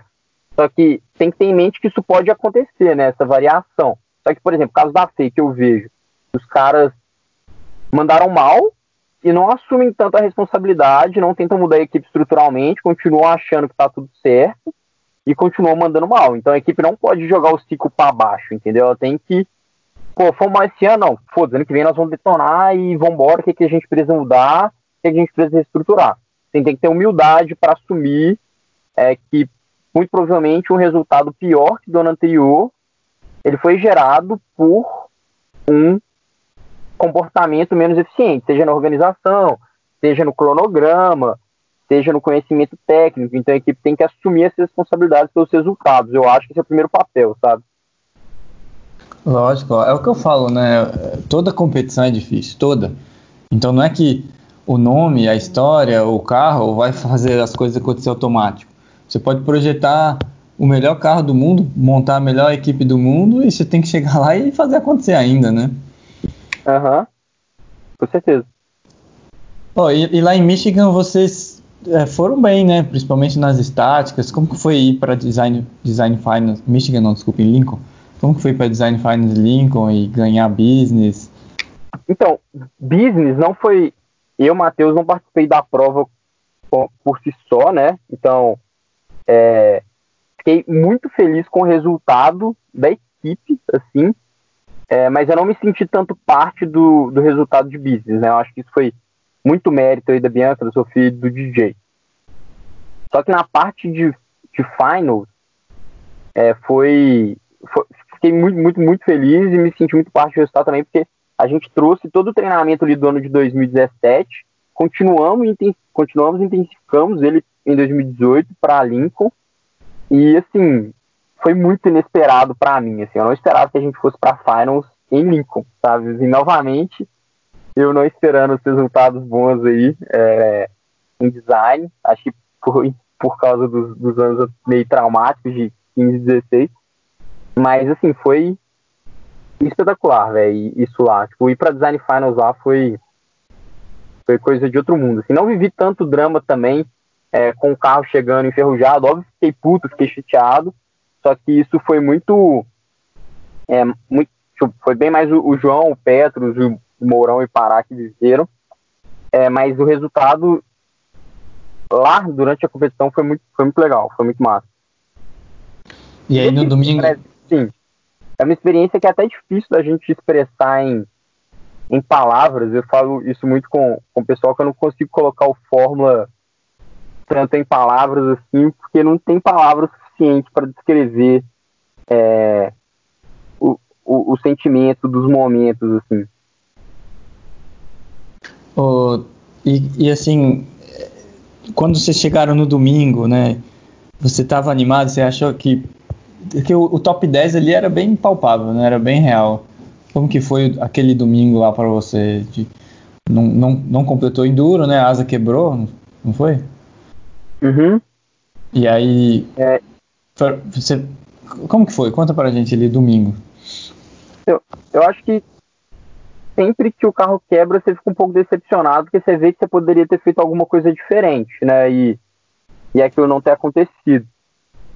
É, então, gente, eu, eu, pelo menos, né, falando a, a minha visão, é, eu fiquei um pouco chateado por não ter completado o Enduro, mas fiquei muito feliz pela experiência que a equipe tinha acabado de viver em Lincoln, sabe? Porque, assim, é, eu acho que a equipe de Lincoln, ela, todo mundo que foi participou da construção daquele momento, sabe? Então, assim, todo mundo que foi estava ali desde 2016, é, 2015, pegou o resultado mais ou menos, depois passou por um estresse gigante em 2016, depois teve uma temporada de testes gigantesca em 2017, trabalhou exaustivamente pra caramba e chegou ali.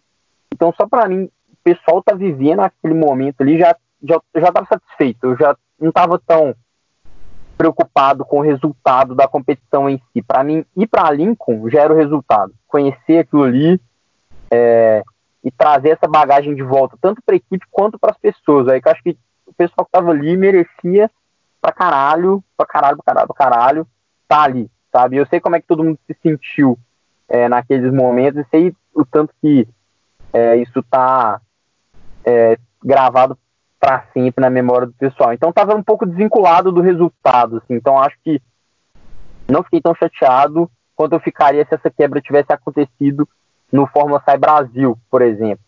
É, porque o resultado maior de Lincoln era Lincoln em si, sabe? Depois, aí depois de Lincoln você saiu oficialmente e não, não, não participou mais da equipe, certo? Sim, é, depois de Lincoln eu, eu senti que eu tinha que começar a conduzir mais minha, minha vida profissional mesmo. É, e, e, e, começar a, a, preocupar um pouco mais né, com, com estágio, emprego e tal, carreira. É, e deixar também, é, igual eu falei, que eu acho importante te afastar em 2018, e deixar o pessoal viver a experiência da equipe, sabe? Porque acho que o Fórmula ali, a partir do momento que você se entrega para a equipe é, e está interessado nada mais que dar o seu melhor, você vai ver uma experiência que é difícil de encontrar em outras pessoas. Então, assim, é, depois que eu saí da equipe, conheci muita gente, fera lá, tipo, nos, nos estágios, nos empregos, e assim, não conheço pessoas que têm uma experiência num nível tão é, tão intenso assim, igual o Fórmula. Então, fui vendo pessoal de empresa júnior, legal e tal, empresa júnior, só que não chega nem perto do que o Fórmula é para os integrantes da equipe, sabe? Então, é, eu acho que tem que deixar o pessoal viver isso daí. Óbvio que eu acho que os ex-membros eles têm, têm conduzir algumas coisas, de passar algumas informações, mas acho que tem que deixar os membros é, agirem por, por conta própria, sabe? E quando o Safety foi campeão, e o que, que você sentiu depois? Alguns meses depois. Então, é, eu fui pra competição é, de 2018 aqui no. Ah, no você Brasil. foi?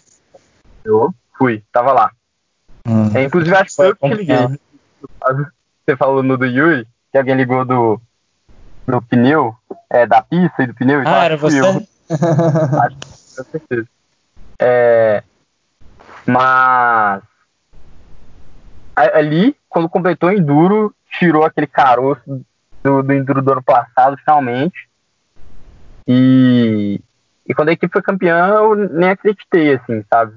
Que era algo sonhado ali em 2015 e que se concretizou rápido pra caramba, você parar pra pensar, velho, tipo, três anos é muito pouco tempo é, pra, para uma equipe melhorar tanto assim, porque não é só a equipe melhorar, é melhorar mais do que as outras estão melhorando, né? Assim, é... Sim, sim, sim. Todo mundo tá então, tá evoluindo, né?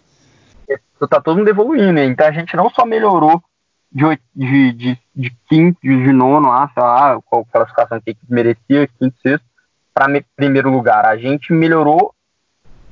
Isso foi nosso delta, sabe? Comparado às outras equipes. Então, é, é um trem absurdo de se pensar. E a equipe terminou é, a, a competição de, de 2018, né? E foi, e foi realmente quando eu me desliguei mesmo, sabe, Zig? No sentido de é, que 2018 eu ainda acompanhava, ainda sofria bastante, porque eu ainda estava meio entalado assim com, com, com o Enduro do ano anterior, com não ter levado o caneco, por ter ido para Lincoln ainda, então ainda estava com o um pezinho assim é, ali dentro da equipe, olhando as coisas acontecerem e tudo. Aí quando veio o resultado, aí eu senti muito, é, tive muito sentimento de tipo assim, nu, velho. Caiu aquele enduro ali. É, realmente acredito que minha participação, por enquanto, tenha acabado. Embora o amor pela equipe continue assim, altíssimo e eu sofro com, com quando eu vejo alguma coisa desandando. É, eu vou, tipo nos dias da, da competição, por exemplo, é, 2019 eu não pude ir. É, o, o, que eu tava fazendo, eu, eu tava num, numa imersão em, em, um sítio, né, no, no momento, assim, me, meio ruim de acesso ao celular e tal, mas mesmo assim, toda hora eu pegava, tentava olhar o que estava acontecendo, é, tipo assim, ficar, fiquei ansioso lá durante isso, que ainda sou muito é, apaixonado pela equipe por tudo que significou para mim, sabe?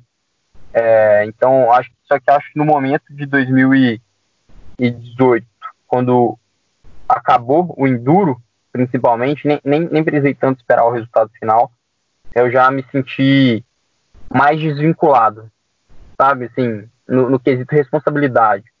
Bom, qual, assim, acho que acho que até já sei o que você vai falar, mas qual o momento que você nunca vai esquecer? Foi aquele sábado de 2017 lá que você falou que viu, né, que viu a galera apoiando, elogiando o Cefete.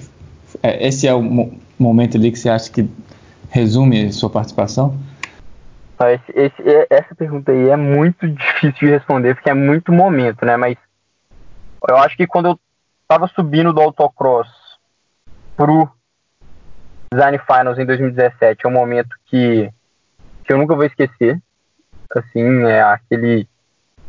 É, aquilo ali que eu vou esquecer, véio, com certeza. É, eu nunca vou esquecer o carro parado no neutro em 2017, o DJ jogando primeira.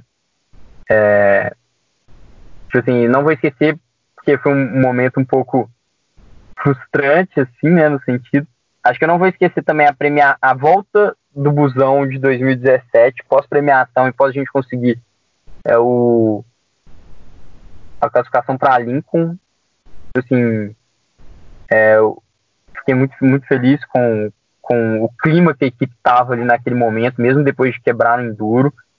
Me senti, me senti muito bem naquela hora também. Não vou esquecer. O que mais? Deixa eu ver qual, qual outro momento. E, são muitos, é, né? É, são muitos, mas ó, nunca vou esquecer o dia que eu tava usinando lá com o Yuri as buchinhas do teste de rigidez. Foi aquele dia ali. Foi aquele dia ali que eu me vinculei com a equipe. Assim, eu, não, tem, tem muita coisa. Em 2016, o dia. Esse, esse é, acabou que eu nem contei, mas o dia que a gente abriu o chassi, é, trocou os tubos da transmissão, fixação da transmissão, eu também não vou esquecer nunca.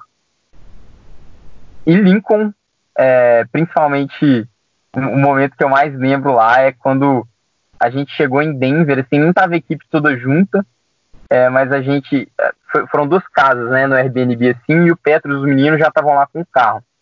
Mas no dia que a gente chegou, a gente. No dia seguinte a gente tomou um cafezão, foi um fracasso lá na, na, na casa que a gente alugou no Airbnb, a gente não conseguiu cozinhar os ovos lá e tal, não tinha fogão no lugar. Mas aquilo ali foi um momento muito bom também, aquilo ali meio que marcou o início do, do, do encerramento, né? O início do fim, que foi Lincoln, assim. Então, não, tem muito momento, Zig. É, isso é uma coisa que até às vezes acho que eu romantizo demais, é mais.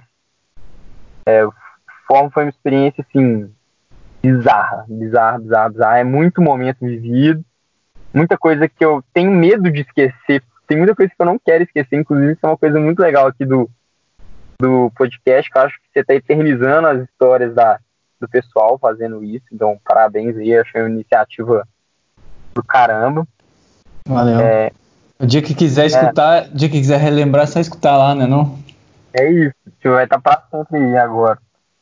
É, uhum. Então tem realmente tem muitos, muitos momentos, é, assim. Uma parte de 2016, 17 e 18, né? 15. É, foi um momento que eu tava começando a equipe, então ainda não entendi direito as coisas, mas tem alguns momentos muito importantes também. E você já falou, né? diretamente e indiretamente várias vezes aqui na, né, nesse bate-papo, mas que veterano que você quer ser, assim, que tipo de envolvimento você quer ter, né, e, e, e já que você já falou, assim, você pode até falar que, que, que tipo de veterano que você acha que a equipe é, ou que a galera deveria ser, né? Eu acho que a gente tem que tomar cuidado com tanto que a gente participa para não roubar o momento dos membros atuais, mas ao mesmo tempo eu acho que a gente tem que tentar manter a comunidade da equipe unida, sim, para o pessoal é, ver o tanto que o Fórmula foi relevante na, na vida de todo mundo e isso ajudar a motivar mais a galera, sabe? Só que eu acho que tem que deixar a equipe caminhar é, um bocado com as próprias pernas, assim. Eu falo isso porque na experiência que eu tive na equipe, é, olha, 2015 tinha os, o, o, pessoal, tinha tipo, o Yuri, o Calegari, a Sabrina, o Carlos, o pessoal mais velho, assim, mas que ainda estava no Cefet, que ainda participava, é mesmo os que já tinham saído. Aí 16, a gente ainda tinha bastante ajuda do pessoal que estava no Cefet, e o único ex-membro assim, que já tinha formado que participava era você, praticamente. É, então você ia lá, dava algumas dicas, de vez em quando aparecia com umas ideias de teste e tudo, mas com uma, uma, uma presença bem bem controlada, assim, não chegava a participar tanto do processo de tomada de decisão da equipe, tudo era mais um consultor ao qual a equipe recorria quando ela sentia necessidade. E, e eu acho que tem que deixar esse processo natural mesmo, sabe? A equipe se ferrar, a equipe aprender, é, a equipe correr atrás dos ex-membros, a gente tem que se mostrar, a gente tem que ser um ex-membro sempre à disposição, na minha opinião. É, e a gente tem que manter a comunidade do Fórmula unida, no sentido de encontrar mesmo, é, de conversar sobre o Fórmula, para não esquecer, o, acho que esquecer ninguém vai, mas para os membros atuais sentirem o tanto que o Fórmula é relevante, sabe?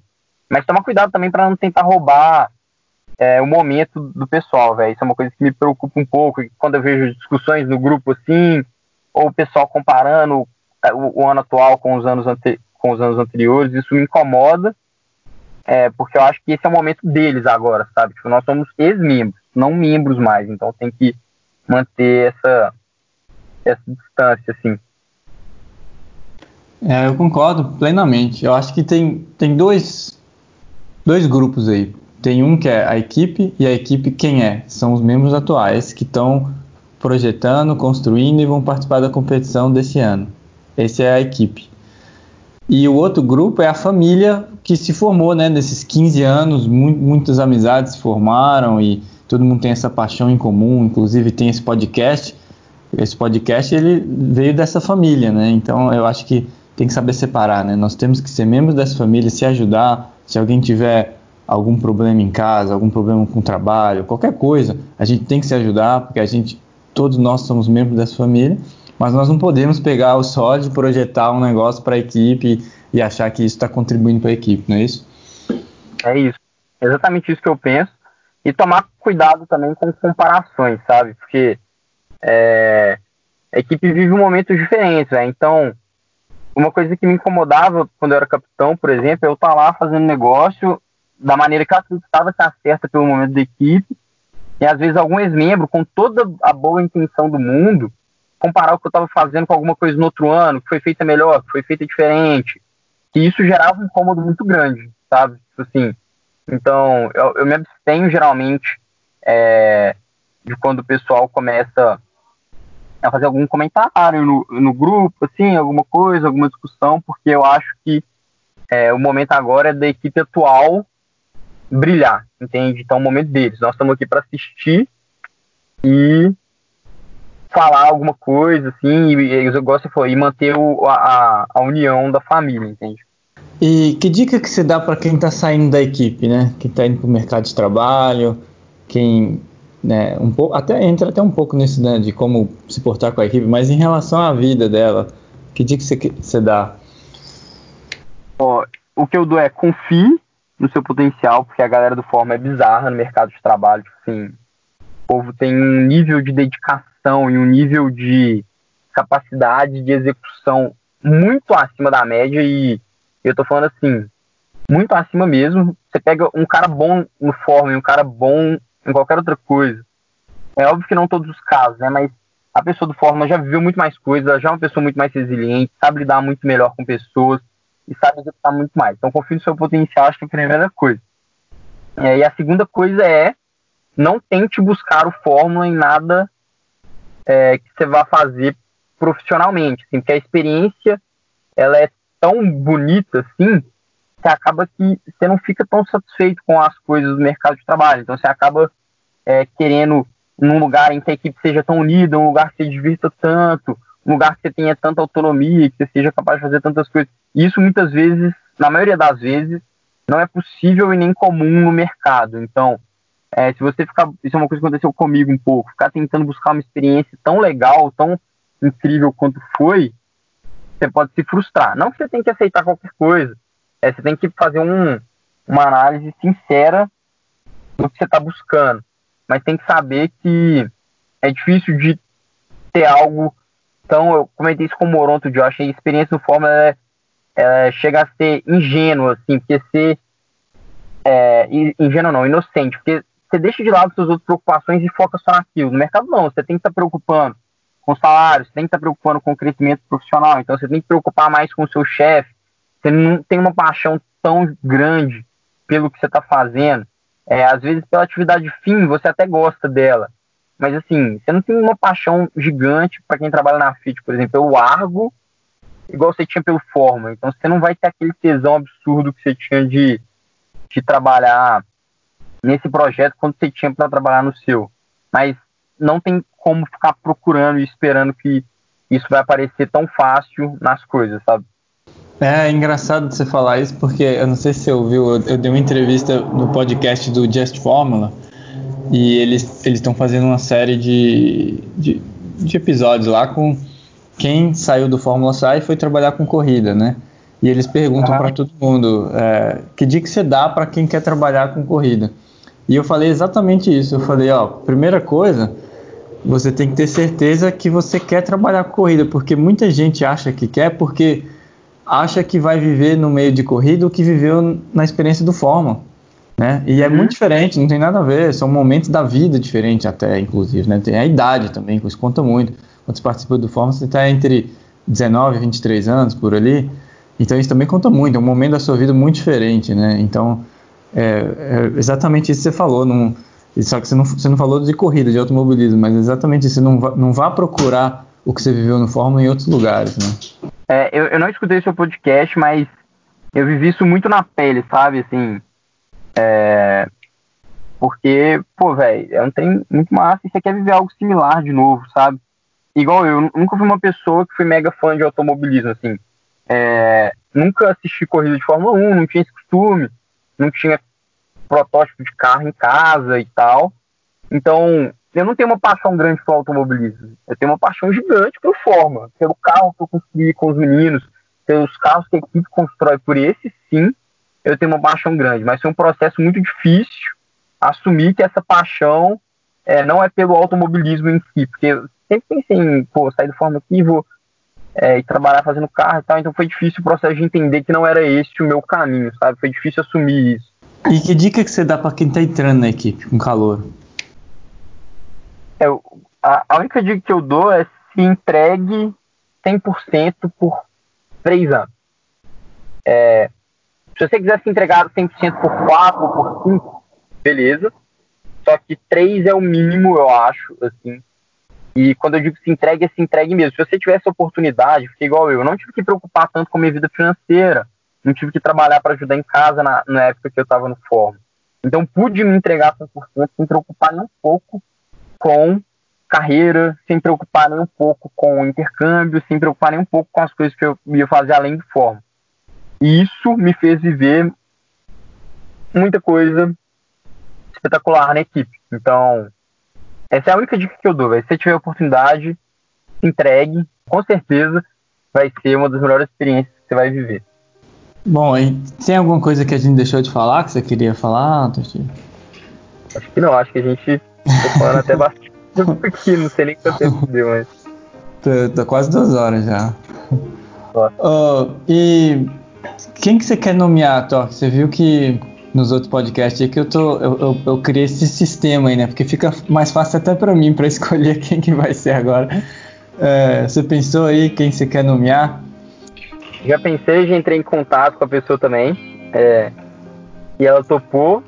É, e eu nomeei o Pedro Pizarro, Boto aí, para os mais antigos, né? Mais antigos que eu até, mas. É, e eu nomeei ele porque é, o Pedro ele participou aí da minha transição no Fórmula né, entre 15 e 16 é, para 17. Ele foi uma pessoa muito importante que me deu dicas foram é, muito, e conselhos muito importantes assim, para o meu desenvolvimento e para as coisas que eu consegui fazer dentro da equipe. Então, foi uma pessoa incrível que me, me ajudou bastante na trajetória aí e quero muito ouvir o que, que ele tem para falar sobre Cefet, sobre Cefache. Boa, boa, excelente indicação. Bom, obrigado então, cara. Espero que tenha gostado. É isso, Zico. Foi muito bom é, relembrar tudo. E é igual eu falei, muito legal isso que você está fazendo, porque você está eternizando a, as experiências da galera, sabe?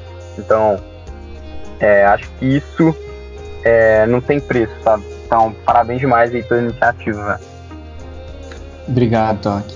É, é muita gente, né? Eu acho que eu estimo aí, não sei se tá bom ou não o meu chute, umas 250 pessoas já passaram pelo Forma. Vamos tentar uhum. chegar em, vamos tentar chegar em todo mundo aí, né? é, com certeza. Se precisar de ajuda para gravar também, estamos à disposição. Obrigadão, obrigadão. Torque, eu, cara, não tenho o que falar, assim, você é um dos caras que eu mais queria ouvir, né, por tudo que você fez. Você sempre teve um, uma mentalidade que eu admiro muito, que é essa, né, que você deixou bem, bem transparente aí na sua fala, que é de, pô, o que, que eu preciso fazer para melhorar, onde eu quero chegar, como que eu vou fazer. E você também sempre teve um negócio que eu admiro muito, que é de motivar todo mundo ao seu redor, sabe? Eu acho que a gente ia ter um país muito melhor se tivesse mais gente como você, assim, nesse sentido. E e bom, eu, eu, só quero dizer parabéns pela sua história com Fórmula, né?